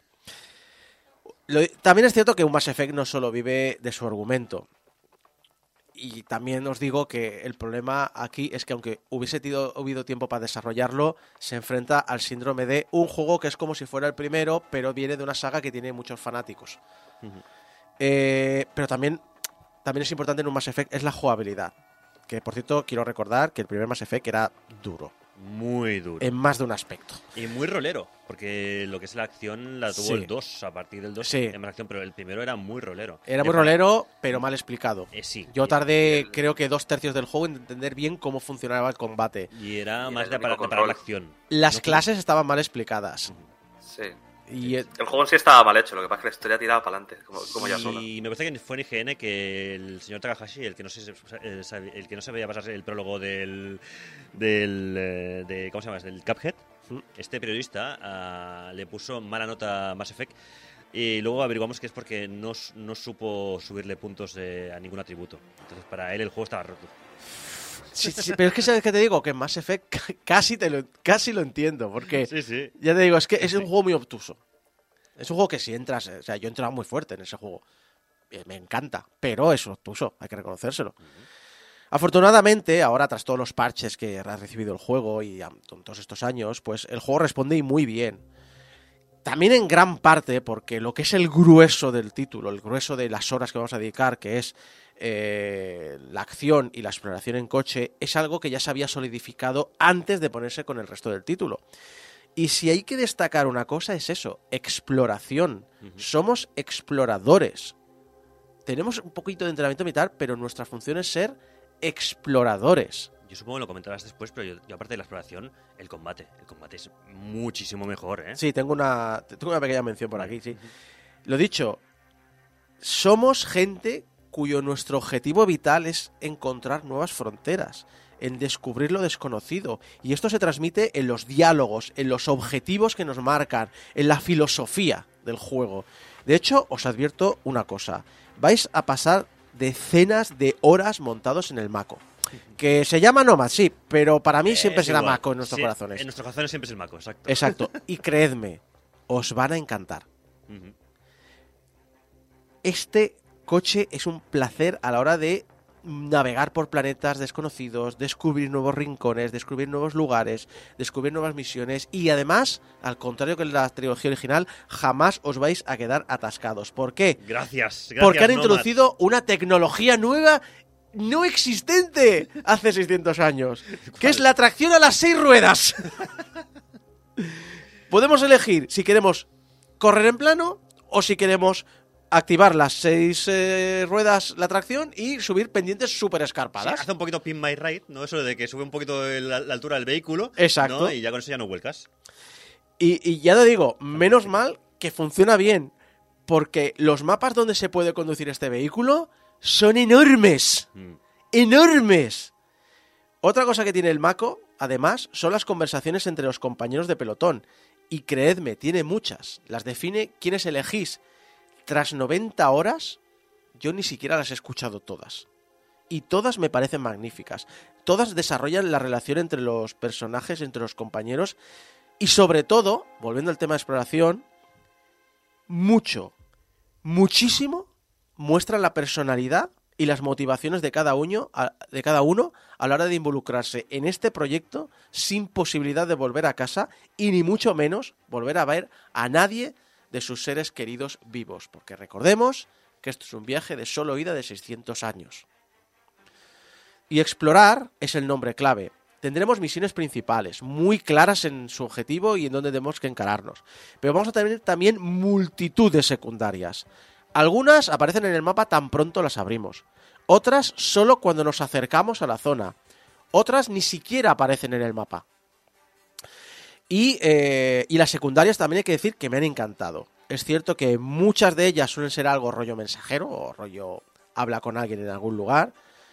Pero sinceramente, para mí, lo que más me ha atraído de estas misiones es que todas, todas están relacionadas con el planeta o con el lugar donde nos hallamos. Siendo estas o que se sienten estas muy naturales. A ver, es que por decir, hay misiones que es solo ves aquí y mira este vídeo. O ves aquí y, y ten este diálogo. Y nada más. Pero, insisto, son tan naturales que a mí, personalmente, que me he entrado en el juego, me añaden trasfondo a los personajes o incluso trasfondo a los planetas que estamos visitando. La única diferencia entre notables y la principal es que la aventura es muy corta si quieres ir directo, dura menos de 20 horas, pero si os queréis hacer con el 100% de las, del juego, es un viaje que están cerca de las 100 horas. Eh, yo creo que me fui a las 150 o por ahí. Sí, sí, yo me lo he tomado con mucha calma, ¿eh? Sí, sí, O sea, pero sí, sí, hay mucho, hay mucho que hacer. hay muchísimo que hacer y sobre todo hay muchísimo que, que también importa dentro de lo que son los protagonistas.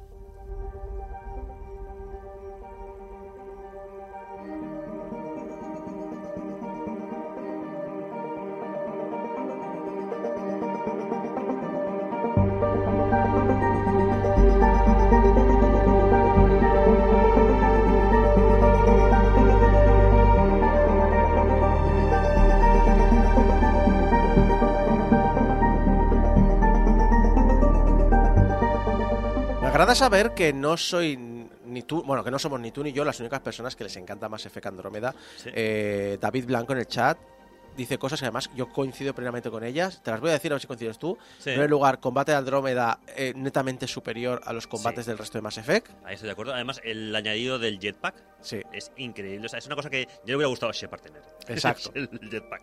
Eh, dice que también mola mucho la vida en, la- en el Tempest, en la Tempest, que es la, la máquina que llevamos, la, la, La. Normandy, la, Normandy Normandy de, de la aquí, trilogía original. Porque la gente no está tan estática, es decir, tú... A veces es un problema y tengo que mirar el mapa, ¿dónde estás tú? Mm. Pero que nunca están en, en el mismo lugar de la nave los, tripulantes. Sí, porque en el Mass Effect original ya sabes que cada uno estaba en su habitación y de Y ahí ya no se movían. Pero aquí son más Y, reales, entre y una cosa muy cierta, que lo hemos hablado, las conversaciones en el Nomad son geniales porque te anima a seleccionar compañeros de equipo que no son los habituales. Y lo cierto es que, mientras que en, el primer, en la trilogía original yo elegía a los compañeros que mejor me caían, en este solía elegir compañeros eh, muy en, en el rol, ¿no? Es decir, si voy a hacer algo que es importante para esta civilización, voy a llevar un representante de esta civilización, porque, aunque no me obligue a llevarlo, porque creo que es importante y además, muchas veces, el diálogo que te dice tiene lógica para ese personaje y pienso, ¿qué hubiese pasado si hubiese traído otro personaje al que esto ni le va ni le viene? El juego tiene tantas cosas buenas, ah, como por ejemplo pues es- este, este trabajo que tiene de, de guion entre personajes, que es eh, larguísimo, eterno, el- algunas misiones, eh, que yo pensaba, digo, con el tiempo arreglarán con parches todo el tema técnico y al final, eh, en, una carrera, a, en una carrera a largo plazo, ¿no? Sí. se quedará como que realmente eh, fue un buen juego. No ha sido el caso, pero no es tanto el desastre como. Bueno, yo por lo menos lo, veo así- lo veo así. Yo creo que estamos. Sí, sí, a mí me encanta el juego. Coincidimos un poco. Y de hecho estoy, no en, es un, tan desastre estoy en un punto en el que prefiero más, bueno, yo lo diré luego, pero prefiero más una secuela de este que de la trilogía original. Pero, a ver, cambios, también tiene sus cambios. Por ejemplo, no tiene el sistema de moralidad de los originales. Y esto fue una decisión, además, que se tomó desde el principio. Porque por algún motivo que yo personalmente no alcanzo a entender, creen que es algo que solo Separ tiene. Que los jugadores Moralidad. no van a entender que otros jugadores tengan un sistema moral. Pero si puedes hacer elecciones, ¿no? Sí, Morales. a ver, tienen la capacidad de, introducida en Mass Effect 2, eh, que to- puedes tomar decisiones al vuelo durante un diálogo. Ah, pero, uf, pero eso es una mierda. Lo que pasa es que aquí tienden a ser Muy rápido. reacciones impulsivas. Mm. Que creedme, os van a hacer dudar muy fuerte si tomarlas o no.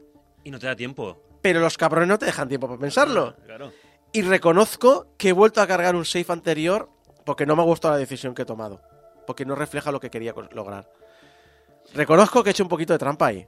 Pero, a ver, trampa. eh, tú quieres que pasara una cosa y no ha pasado. Entonces, tú mismo. Sí, pero he tomado una decisión que hubiese tomado en ese momento, pero no me gustan las consecuencias de dicha decisión. Otra cosa muy anti-Bioware, ¿eh? el quitarse ese sistema mm, paragón, Es que no renegado... entiendo. Es que, a ver, no. yo puedo entender que lo quieras quitar por motivos de diseño o porque tal. Pero la excusa de que no, es que los jugadores entienden que es algo que solo se partir. eh, perdón, una brújula moral tenemos todos. Que solo entendemos Bueno. todos. Bueno, algunos más que... Bueno, algunos. No, no, no, Julio. Tenerla la tenemos. Otra cosa, Otra es, cosa es que que, elijas ser o Paragon o Renegade. Sí, sí. La Bueno, otra y- parte del juego. Y en los Cotor, es que en los Cotor ya estaba lo de... en los- Sí, en- en- claro, es decir, eh, juegos de- de La moralidad en el diseño de en el desarrollo de un avance de una aventura de un juego siempre ha existido, es decir, no A lo, mejor- a lo mejor es que el Cotor era el hijo de Separ o algo, tío. Pues podía decidir por sí mismo, ¿sabes? La otra parte importante del juego, la acción, que es la que hemos estado comentando y que la- en el chat también les gusta, eh, gana mucho gracias a otra innovación, los eh, pequeños propulsores que llevan nuestra armadura. Sí, el jetpack que te digo. Exacto. Es que es maravilloso. Ahora podemos eh, esquivar de manera casi instantánea, podemos reducir o aumentar nuestra distancia del peligro, o podemos saltar obstáculos o planear mientras arrasamos desde el aire o damos órdenes a nuestro pelotón. O huir como una perra. Yo sí, he oído muchas veces cuando tengo la barra muy baja. Sí, sí. Y tampoco quiero dejar de mencionar una cosa muy importante dentro de esta saga. Los romances. Son mucho, a mi opinión, ¿eh? son transcurren de una manera mucho más natural, mucho más variada y mucho más interesante. En los otros Mass Effect yo sabía que los personajes romanceables eran simplemente seguir los pasos para conseguirlos. Aquí no es que sea muy diferente en ese aspecto, todos sabemos que quiero romancear a este personaje, tengo que interactuar mucho con él y darle a ciertas opciones. Pero siempre tengo la duda de si lo voy a lograr o no, porque muchos de ellos tienen formas diferentes de ver el amor, de ver una relación sentimental. No es una parte importante del juego, de hecho, generalmente las partes de, roman- de romance en los juegos Pues suele ser lo están. más... Pero suele ser lo más comentado cuando juegas a un juego. Suele ser lo más comentado. Digo. Es marca, es marca de la casa, por tanto es importante remarcarlo. No suelen ser importantes para mí, pero están y creo que están de una manera mejor hechas y más naturales, porque de hecho tenía un objetivo que no logré, pero me pareció lógico y bien, porque bueno, la vida me ha llevado por aquí, que no los otros que eran como quiero este y sé exactamente lo que decir a este y lo que tengo que decir al resto para conseguir a este. Era como muy mecánico, muy artificial.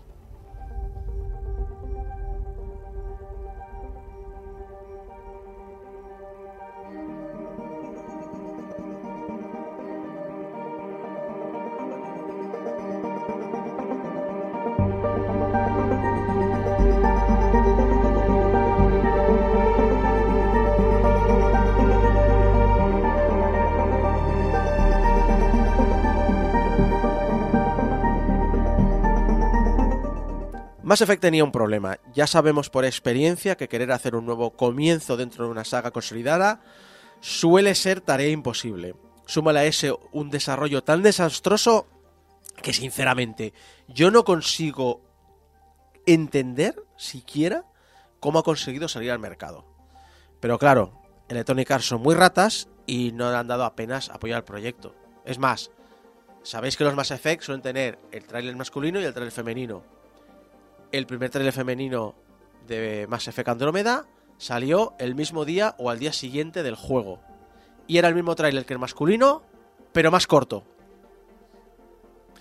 Es decir, se dedicó los recursos mínimos cuando vieron a qué camino iba dirigido este proyecto. Julio. Que bien habría quedado aquí cuando has dicho lo de Electronic Arts es una rata. Es decir, que bien habría quedado la canción esa de rata inmunda animal, porque es que le pega tanto a Electronic Arts a las narices. Rata almizclera. Sin embargo, me da mucha pena. Me da mucha pena porque Mass Effect Andrómeda es, como he repetido mil veces, un nuevo comienzo, una nueva vuelta de tuerca a este universo que lo expande y lo enriquece, con montones de detallitos para los fans de la saga original y con preguntas que quedarán siempre sin respuesta.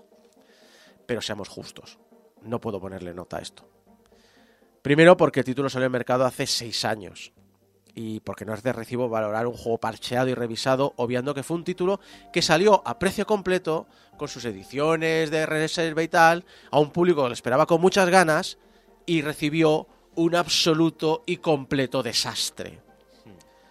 Sin embargo, con la ventaja que nos da el tiempo, podemos disfrutar de obras que fueron criticadas en su momento, ahora que esos problemas han desaparecido. Por ejemplo, yo disfruté muchísimo jugando seguidos Gears of War 4 y 5. Juegos que sufrieron mucho de su lanzamiento, especialmente el 4. Y como he disfrutado enormemente de este Mass Effect Andrómeda también, 90 horas y un 100%, que yo sepa, de las secundarias realizadas, con un 95% del juego completo, y muchas más ganas de que salga una secuela de Andrómeda que no de Mass Effect 4. El potencial de crear y ampliar este universo está ahí, y ojalá lo retomen, porque pasar esto al olvido sería algo muy injusto.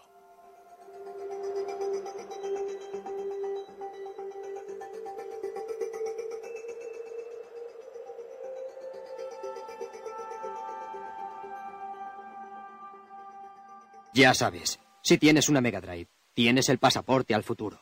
Megacere.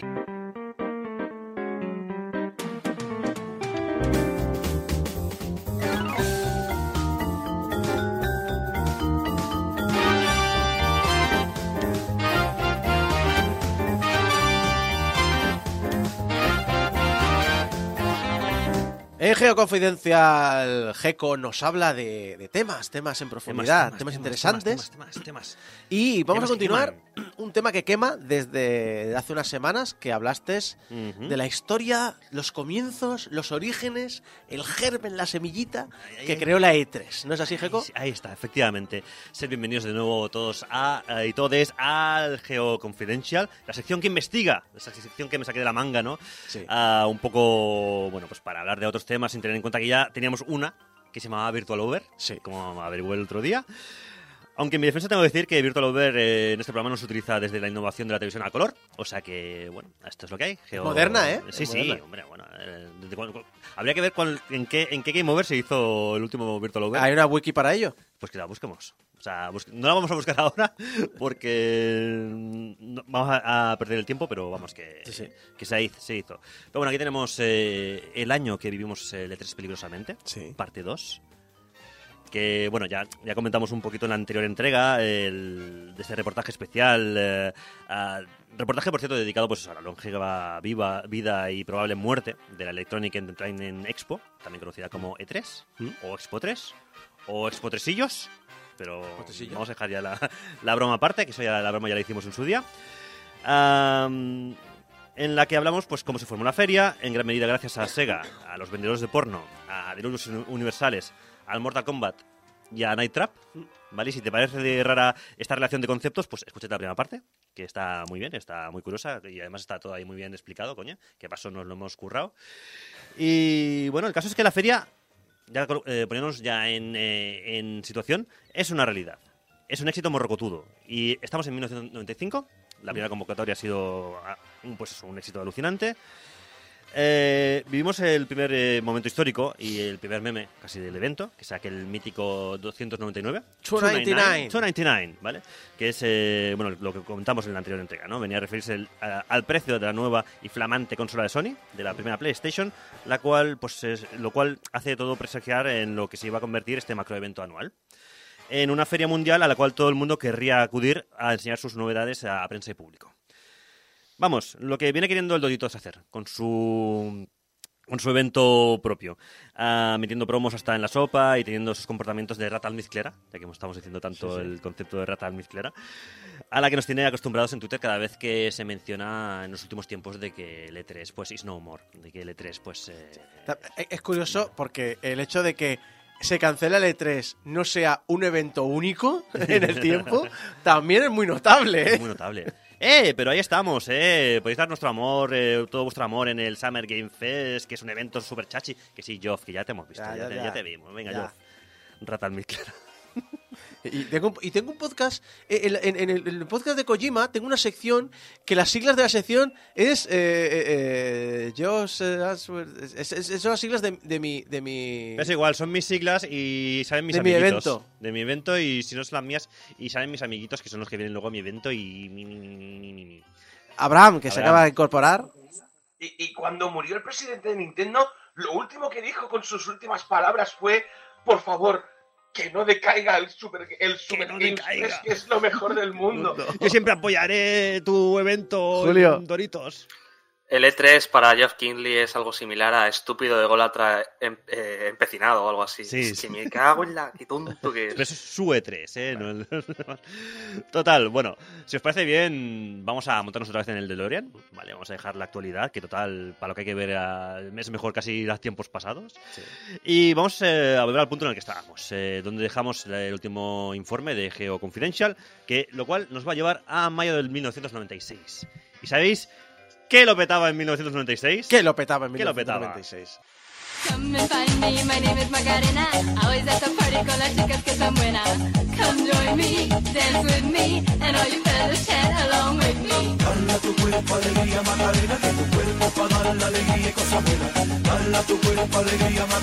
Todos juntos. Eh, sé que para mucha gente la Macarena son recuerdos de fiestas, de Sí, sí, sí. Para mí siempre será ver en un vídeo a Bill Clinton bailándola. Correcto, ahí en la Casa Blanca, porque además Fue cuando salió a celebrar la victoria, ¿no? Es muy posible, sí. Sí, creo que sí, salió. Yo recuerdo el clip No. de él bailándola. La la- usó con la única como música de campaña, tío. Es- era música Como de- la música de campaña. Bueno, es que en manda, manda 1996 y por unas por circunstancias de la vida, Sí. por circunstancias de la vida, eh, han sido los Juegos de- Olímpicos de Atla- de Atlanta y esta canción ha sido la canción oficiosa. O sea, esta canción sonaba en todas partes por culpa de los Juegos Olímpicos de Atlanta de, de- ese año. Y bueno, es 1996. eh, en este caso, pues eh, Isako sigue teniendo pelo, como en 1995, pero un poquito menos. Y bueno, también es el año del Pafarni, es el año de, de la tragedia de Viescas. En televisión, por ejemplo, arrasaba hasta el Royal Manzanares. Todo, Y- todo cos- todo cosas buenas. todo cosas buenas. Y sorpresa, sorpresa también. Sorpresa, sorpresa lo petaba mucho, aunque hasta el 99 no pasó. Si es que pasó alguna vez eh, lo de Ricky Martin y la mermelada. Nunca el pasó porque además es una leyenda urbana que se habla en varios países. Pero todo no el de qué pasó en España, sino que todo el pasó en mundo su conoce a país. alguien que lo vio, ¿Cómo? Sí. ¿sabes? Todo el mundo conoce. eh, Busca, busca a Ricky Martin y Mermelada, Julio, pero no hace falta que lo espera, compartas espera, en Game espera. Over. Julio, Julio, ¿tú no conoces el caso de Ricky Martin, el perro y la mermelada? Y sorpresa, sorpresa. Aquí está la brecha, amigos. Aquí está la brecha generacional. Aquí está la brecha. Ah, bueno, pues eh, mientras dejamos a Julio descubrir un mundo de emociones y que lo conocía mientras busca por Google, ah, también es el año, por, por cierto, en el que se estrena Tesis, se estrena Trainspotting, peliculón. Peliculón. Y. Showgirls también se estrena ese año. No lo he visto. No, tan película. ¿No has visto Showgirls? No. Pues también te dejo que lo busques por Google. y No, la conozco. Ah, vale, vale, no la he vale. visto. Bueno, luego nos lo cuentas. en lo lúdico, por cierto, es el año que los Tamagotchis también existen. Mm. O sea, nacen y se multiplican y todo el mundo tiene un puto Tamagotchi en su casa eh, a lo largo de este año. Ah, y lo dicho, la Macarena ese año pues fue casi la canción oficial del año por culpa de los Juegos Olímpicos de Atlanta, eh, generando con ella una pandemia auditiva de la que aún no nos hemos recuperado y que aún provoca pues daños eh, y sangrados eh, varios en los eh, oídos de todo el mundo. Y bueno, como dice una vieja maldición del Imperio Agata, ojalá que vivas en tiempos interesantes.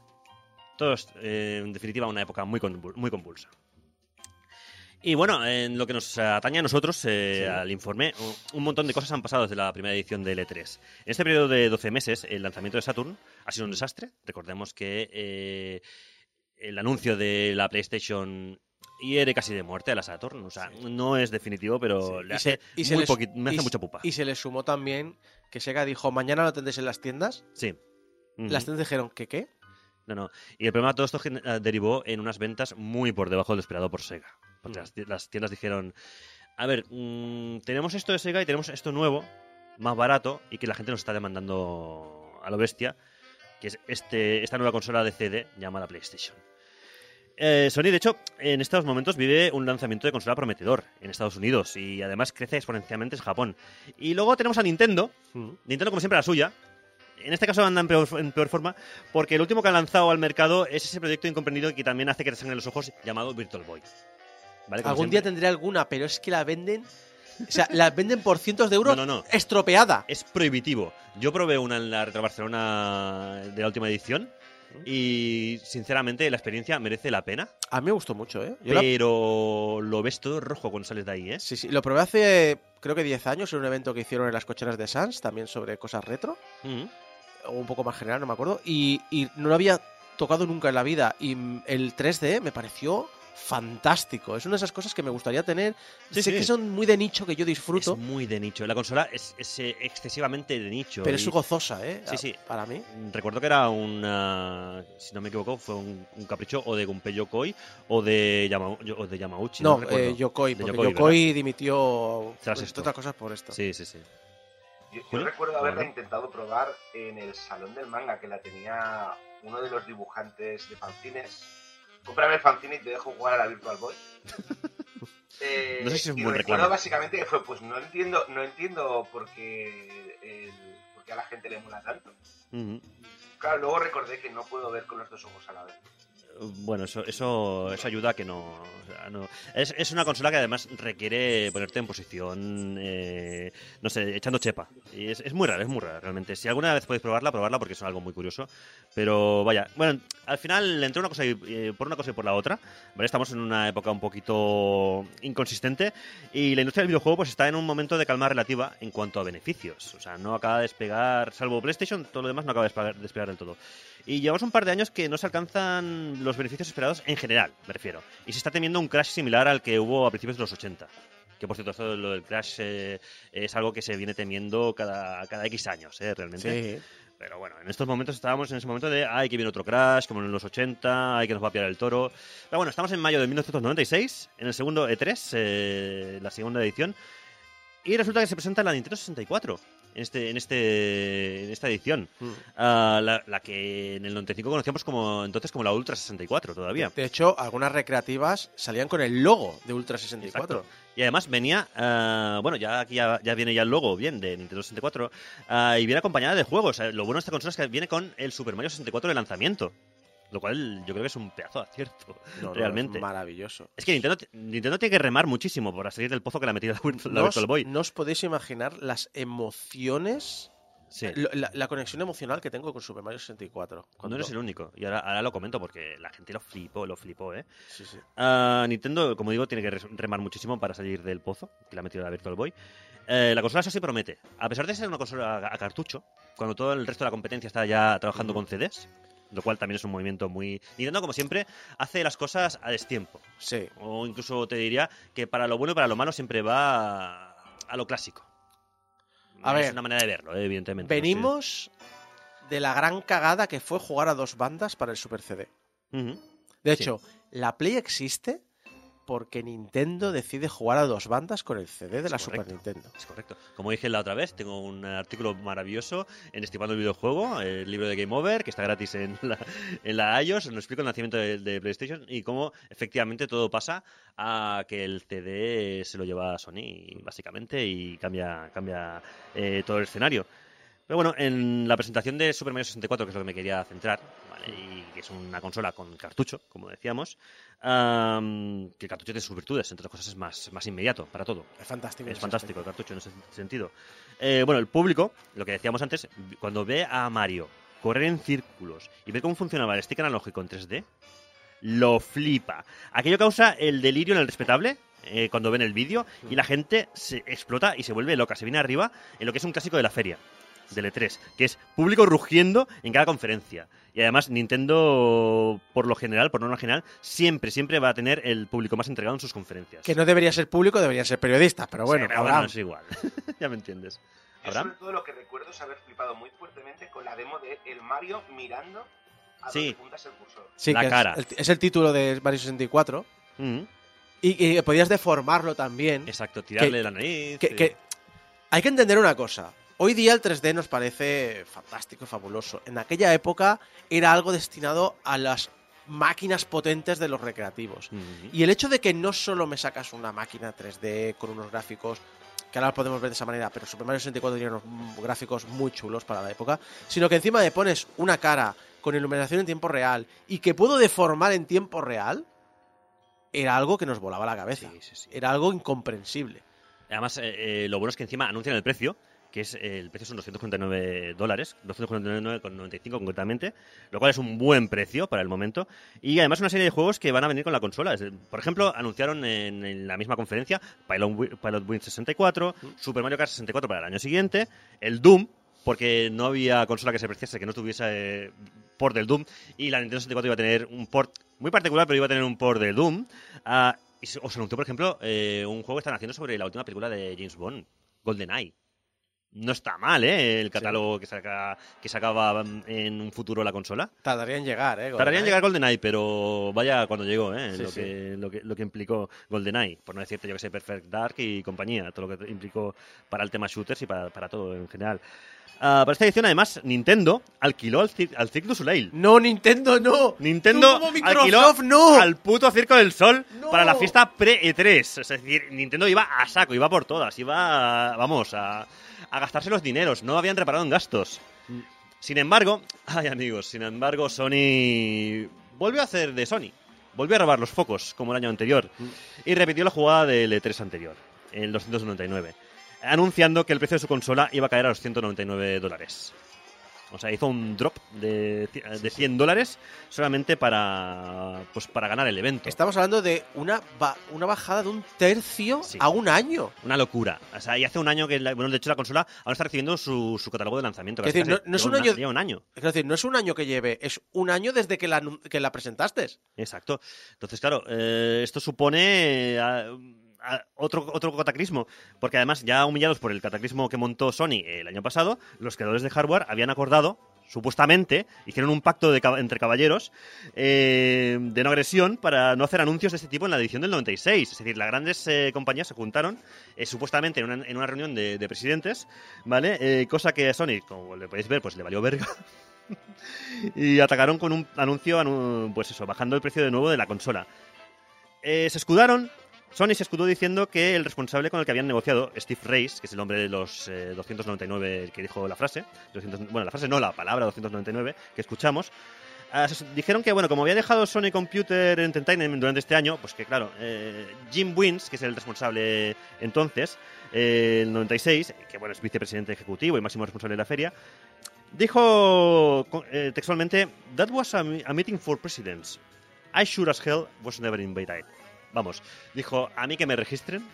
A mí no me han invitado a ninguna cosa así, o sea que no he accedido a ningún pacto. Así que Sony, como siempre, haciendo amigos en el 3.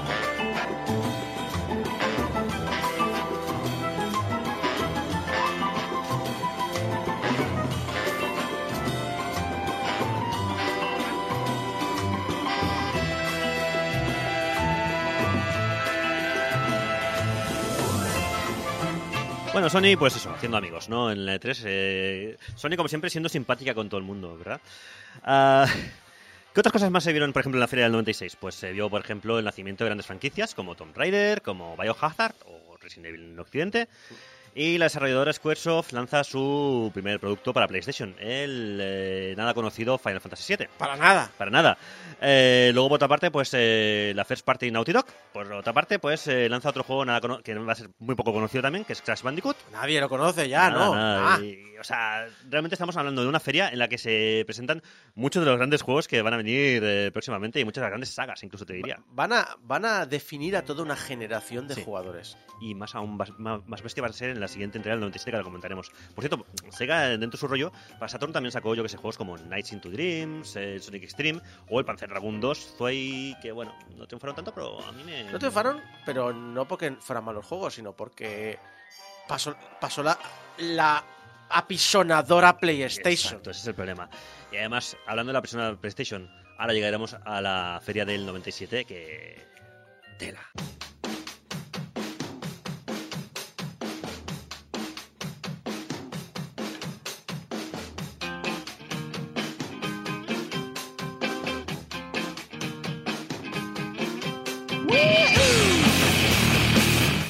Tema, si escuchando esto te vienen ganas de jugar al FIFA, tengo más noticias para ti. Eres viejo.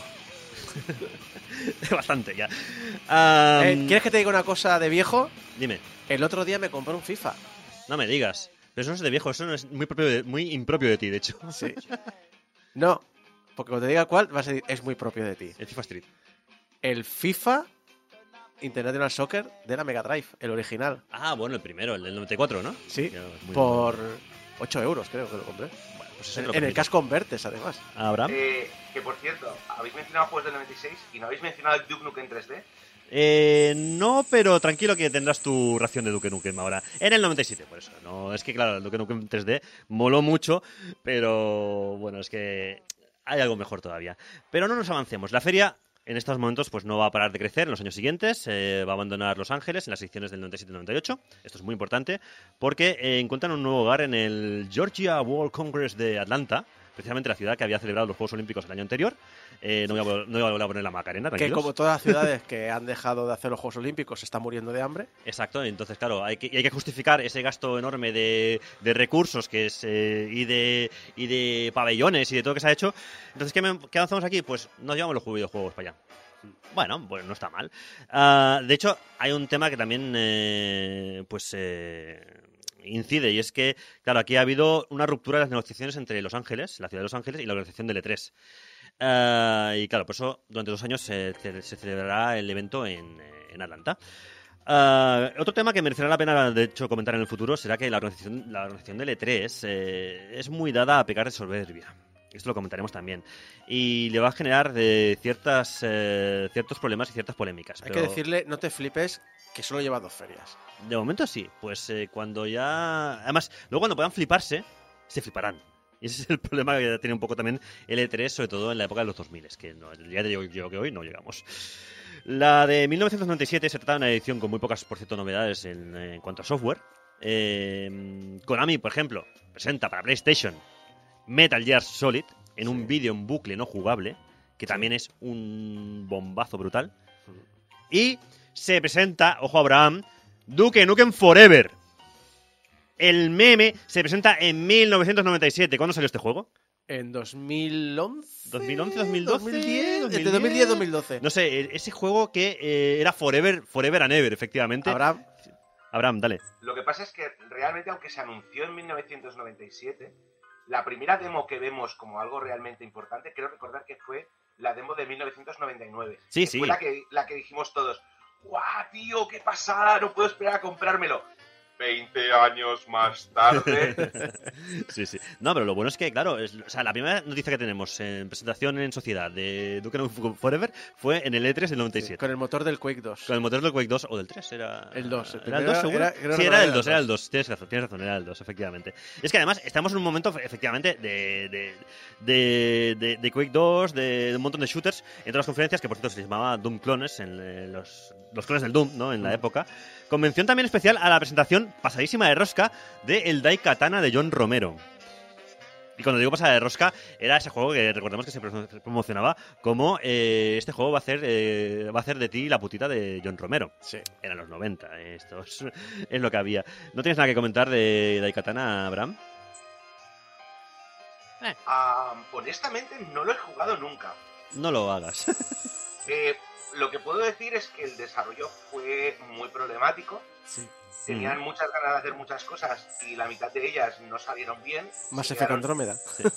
se quedaron sin tiempo, se quedaron sin presupuesto y no ayudó nada a la campaña, como tú dices, la pre-campaña. Porque en Sí, realidad sí, sí. ese anuncio que todos recordamos no era el anuncio del juego.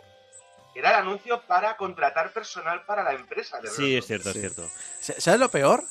Que el juego que nadie prestaba atención en Ion Storm y salvó a Ion Storm Deus Ex. fue Deus Ex. Correcto, sí, sí, sí. Deus Ex es un juegarral. Qué ver. bueno que es Deus Ex. Muy bueno, Deus Ex. Además, es un juego muy avanzado en todos en todas las líneas Sí. a su época. Es una, es una pasada Deus Ex. Y como siempre, alguien lo está instalando ahora mismo porque ya sabéis que siempre que se menciona Deus Ex hay una norma no, ¿No escrita eh, que dice que eh, alguien en, en, eh, algún lugar del mundo está instalando Deus Ex en estos momentos. Perfecto, disfrútalo, amigo o amigue. Eh, Nintendo, por otra parte, pues dejaba caer que estaba trabajando en un juego de la saga Zelda, que de momento llevaba el título de Zelda 64, sin más. Y todavía no hemos hablado del Zelda 64, esta frase que a veces ponemos, ¿sabes? Lo que luego será Ocarina of Time, efe- efectivamente, y en su lugar, pues sí, no enseñaron nada del juego porque todavía era, digamos, un concepto, pero en su lugar trajeron un gameplay de un título fantástico y magnífico que ha quedado en las retinas y paladares refinados de todo el mundo que tuvo la, la consola. ¿Sabes qué juego era ese? ¿Qué juego presentaron en la feria? Banjo. Eh, casi. Racer 64. No, el Superman 64. O sea, aún más doloroso, vaya. La, cara, que parió. la, la La cara cara que de ha puesto. Julio es interesante, pero la cara que ha puesto Abraham es de dolor. Es que es dolor. Mira, lástima, tenía una anécdota de, de- de Superman 64 que no he traído hoy. Me la Bueno, guardo para el próximo. Guárdatela para un anecdotario o algo que. Es, para, segu- es del anecdotario. Seguro que promete. La tengo, la tengo. Ah, vale, vale, vale. Bueno, en, to- en todo caso, pues el E3 sigue subiendo, sigue como la espuma, sigue creciendo, sigue creciendo creciendo. En 1998, contabilizando, se contabilizó, la organización contabilizó unos 70.000 asistentes eh, al evento, lo cual es una barbaridad. Ojo a esto que Sony mandaba Hammers al aeropuerto de Atlanta a recoger a los periodistas top para llevarlos al hotel, haciendo gala del noble arte pues, del maletín y el cepillado de chaqueta. Es decir, te viene a recoger al hotel, en un Hammer además, ahí con a todo lujo, a tutiplén. Dentro del Hammer hay consolas para jugar al juego que hay que promocionar, eh, amigo, guiño guiño, hay que promocionar, que es el Gran Turismo. Que por cierto es un juegazo, no hace falta mucha promoción, pero, eh, que si hablas bien, pues Sony te, te, te, te paga un fin de semana en, en en Atlanta, ahí a tope, en el hotel de 5 estrellas, ahí yendo en Hammer, ahí a los sitios. Eh, además, pues, lo he dicho, todo el mundo gasta dinero a expuertas.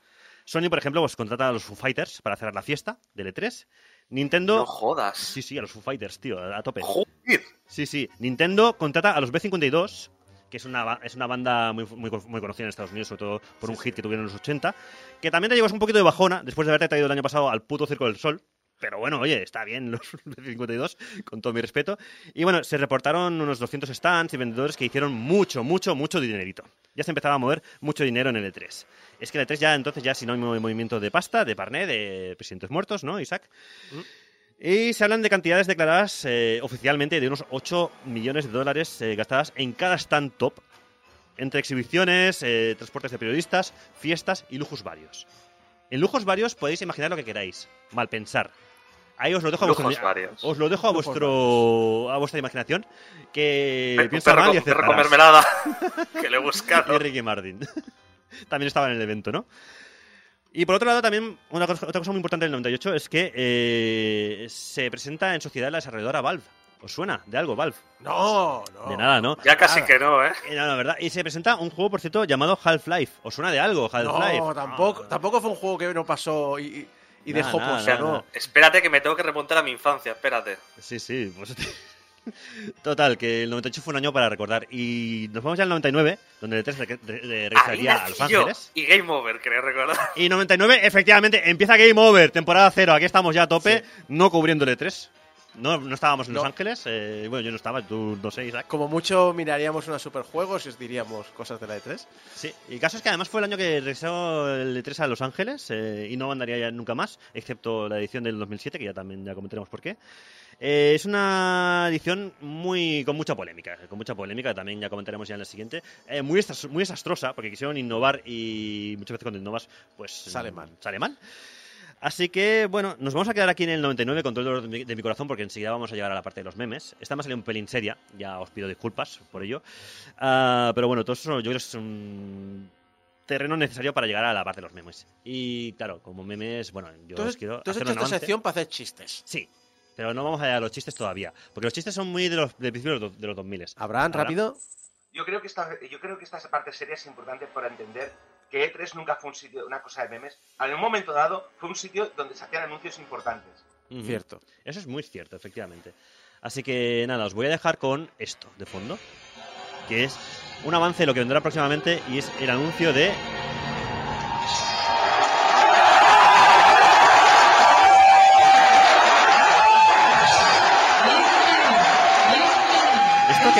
escucháis de fondo, que ya comentaremos, es el anuncio del juego eh, Twilight Princess, donde Shigeru Miyamoto, ataviado con una espada maestra y blandiéndola dando espadazos, el escudo de, de Irule, chaqueta negra y una camiseta con una seta verde, dejando una estampa para la posteridad, y una reacción del público alucinado, rugiendo, así entregado. A tope el público con, con ello, pues eh, bueno, es, una- es un avance, un pequeño avance de lo que vendrá, que son todos los memes, porque bueno, eh, todo esto será en el siguiente informe de Geo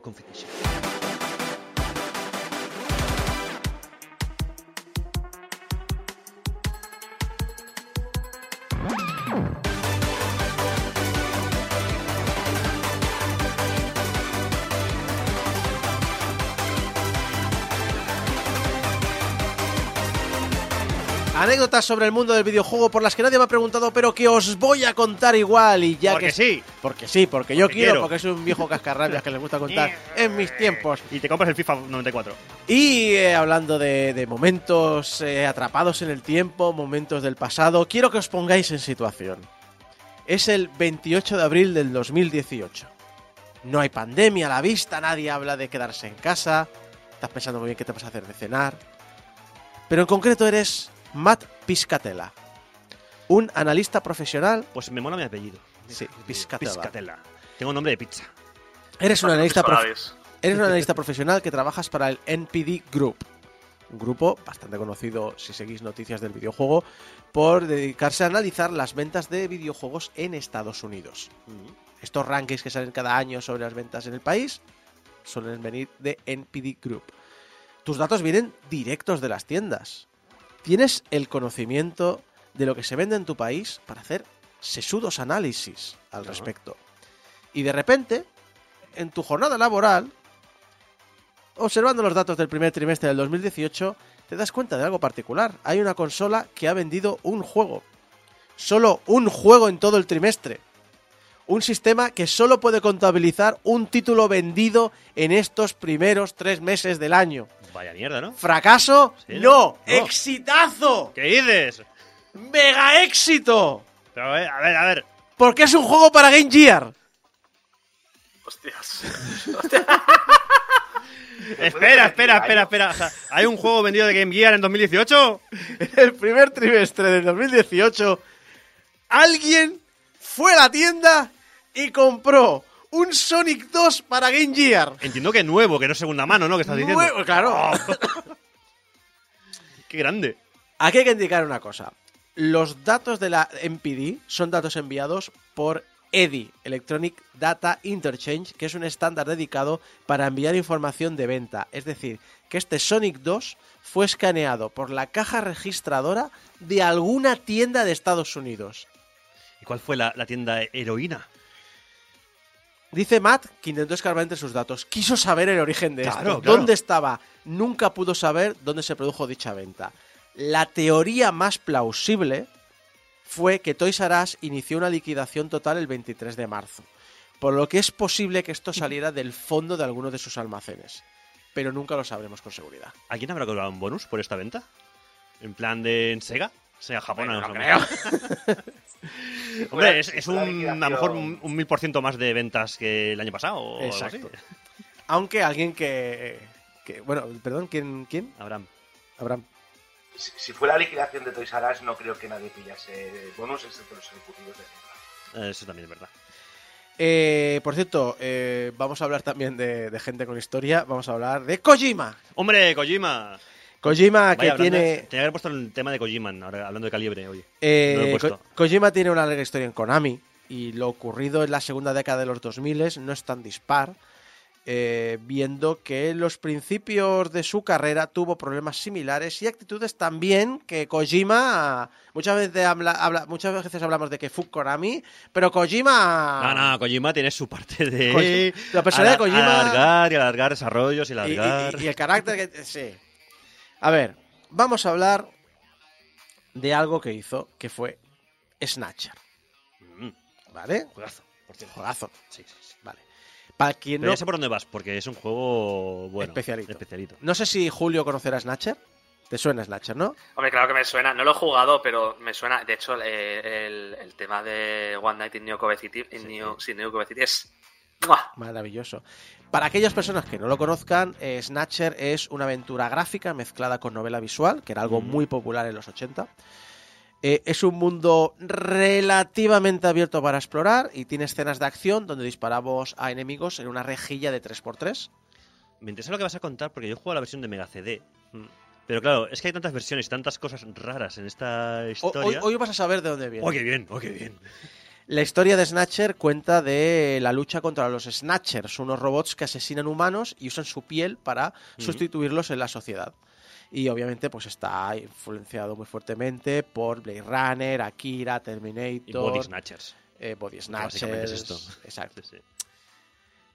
Kojima, ya en el desarrollo del presupuesto, ya cuando dijo quiero hacer esto, ya tuvo problemitas con Konami. Para empezar, el juego tiene un subtítulo que es eh, una aventura cyberpunk. Recordemos, no son los 2000 que todo el mundo sabe lo que es el cyberpunk, el steampunk y más, no, son los 80. O sea, el juego de rol de cyberpunk no Mm. tiene tanto tiempo en el mercado, para empezar. No, pero habían obras de literatura. Sí, cyberpunk pero que no es algo 80. tan. Obviamente, que yo entiendo que no es algo tan comercial y obviamente Kojima tiene problemas eh, para explicar qué significa el término cyberpunk al equipo que lleva las marcas registradas de Konami. Originalmente el juego se iba a llamar Junker, que es la organización para la que trabaja el protagonista. Pero tuvieron que cambiar el nombre porque se parecía mucho al a un título de Mahjong que existía en Japón. Entonces se consideró con llamarlo New Order. Pero al final se llamó Snatcher para desagrado de Kojima. Porque su anterior juego, Metal Gear, también está titulado no respecto al protagonista, sino al enemigo del juego. Metal Gear. Mm. Y originalmente se planteó para el PC 8801, pero en paralelo se desarrolló también la versión de MSX2 por petición expresa de Konami. Kojima lideró un equipo muy pequeño. Un equipo que era la mitad de los que se solían eh, usar para hacer juegos de la NES, para poder trabajar de esa manera de una forma mucho más cerrada, mucho más ágil, mucho más en equipo. Y esto lanzó un montón de ideas. Muchos. Demasiadas ideas. Un brainstorming con Kojima y su equipo tiene que ser agotador. Sí. Por ejemplo, la idea era que el juego tuviera un mensaje secreto escrito en los discos. Ajá. Entonces, cuando el disco se va calentando a medida que lo vas usando de estar en la disquetera, eh, empezaría a soltar un olor a sangre y entonces sacarías el disco para ver qué estaba, qué ocurría, y entonces había un mensaje escrito en la etiqueta. ¿Qué dices? Esto será coña. No, No. esto lo propuso Kojima. Y está documentado, además, sí, sí. Konami dijo que no. Bueno, en palabras de Kojima, me metieron una bronca por la idea y no me dejaron hacerla. ¡Ah, ¡Kojima! ¡No! ¡No, no! ¡Vais! Era un juego, he dicho que era un equipo pequeño, pero que tenía demasiadas ideas. Un juego para MSX o para la NES tardaban de 3 a 6 meses en prepararlo. De 3 a 6 meses. A los 18 meses, Konami les dijo que ya, que vale, que saquen lo que tengan. Que ya, Kojima, sácalo ya. Sácalo ya, tío. Que hace un año que ese juego tenía que estar en el mercado. Vale, de 3 a 6 meses es un desarrollo. Ellos llevan 18. ¿Sabéis cuánto llevaban terminado? Solo dos de los seis capítulos que habían planteado. Muy bien. Un tercio. Les pidieron por favor si podían terminar el tercer episodio. Yo siempre he querido imaginarme la respuesta de Konami en forma de dedo levantado. El del medio, concretamente. ¿no Exacto.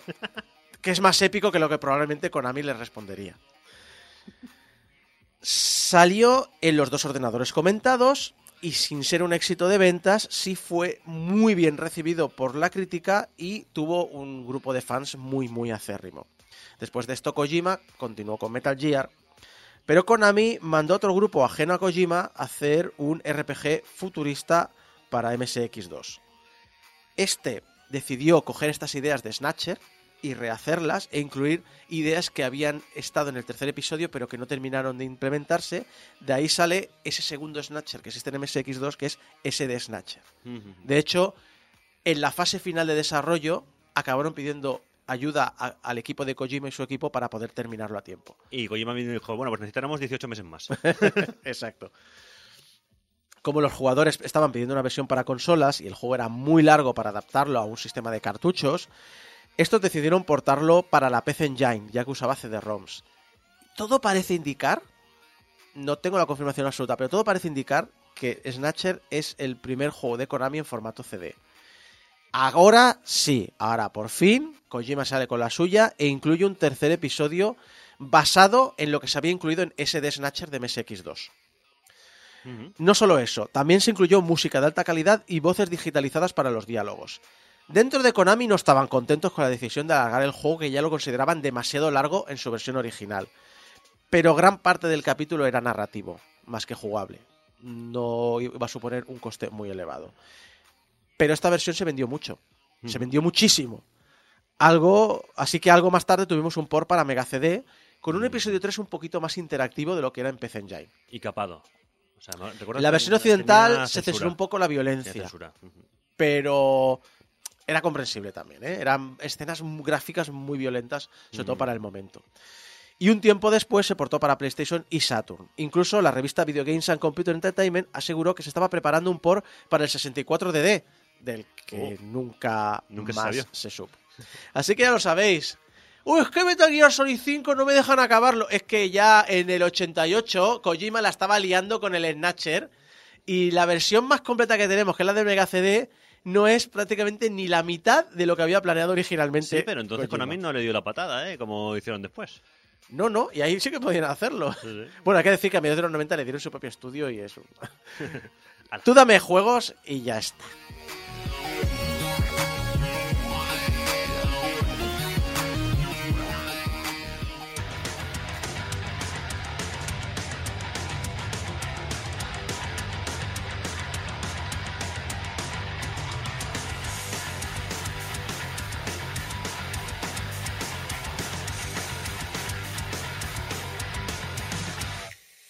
Y llegamos al final de este programa 775 de Game Over. Muchas gracias a todo el equipo que me ha acompañado durante estas dos horas. Geco, Julio Carmona, Abraham Limpo y servidos de ustedes Isaac Viana durante estas dos horas. Recordad que nos podéis ayudar en portalgameover.com barra donaciones. En portalgameover.com barra donaciones ese dinero va a nuestro proveedor de, de nuestro hosting. Y así cada vez que llega la factura pues nos ayuda a poder sufragar el coste. Y que estamos en todas las redes sociales como Portal Game Over. Que nos podéis escuchar en la radio en directo. Y, y, bueno, eh, podéis bajar el MP3, podéis escucharlo en cualquier programa de podcast que exista. directa, todo, iTunes, Lo que queráis. Si enchufas dos, eh, dos yogures con un hilo, también nos escucha, También, seguramente. también. Hombre, si lo pones al altavoz, seguro. Ese es, claro. y que nos podéis enviar vuestros mensajitos de, arro- de amor a público arroba portalgameover.com y vuestros mensajitos de odio a Kojima termina ya el puto juego arroba portalgameover.com. Eh, muchas eh, gracias a todos los que votáis en Spotify. Esta semana tenemos dos votos más. Toma cinco ya. estrellas en Spotify, por favor, votadnos, votadnos y que tengamos ahí esas cinco estrellitas. Ahora se ve que puedes dejar, cuando cuando has terminado de escuchar el episodio, se ve que te preguntas qué te ha parecido y puedes dejar comentarios. Alguien Ah, sí. nos comentó lo de Ori- que si Orihuela estaba en, En Alicante, o o- Murcia. sí, sí. Sigue estando entre medias, no me ha quedado claro, ¿eh? Que nos lo vuelvan a contar. Y un aviso, la semana que viene no tenemos programa de Game Over. Volveremos de aquí a 15 días. La semana que viene, si pasáis por la Retro Barcelona, podréis ver algunos de, de los Aparte componentes del equipo. Ujú. Así que si queréis ir y ver cosas chulas, aparte de, de gente de Game Sí, Over. sí, no, no vengáis a ver a Si queréis gente de Game Over. si Ir a ver queréis- la Retro Barcelona, que está Exacto. muy bien. Si queréis ver cosas viejas, ir a Retro Barcelona y veréis el equipo de Game Over. Exacto. Los tendrán ahí expuestos en plan, como ves, estos son unos frikis Sí, sí. primigenios. Este es el El podcast, podcast más viejo de- de- de- del lugar. podcast retro. y, lo dicho, que volveremos en dos semanas con el programa 776 de Game Over. Nos vemos de aquí a 15 días. Adiós.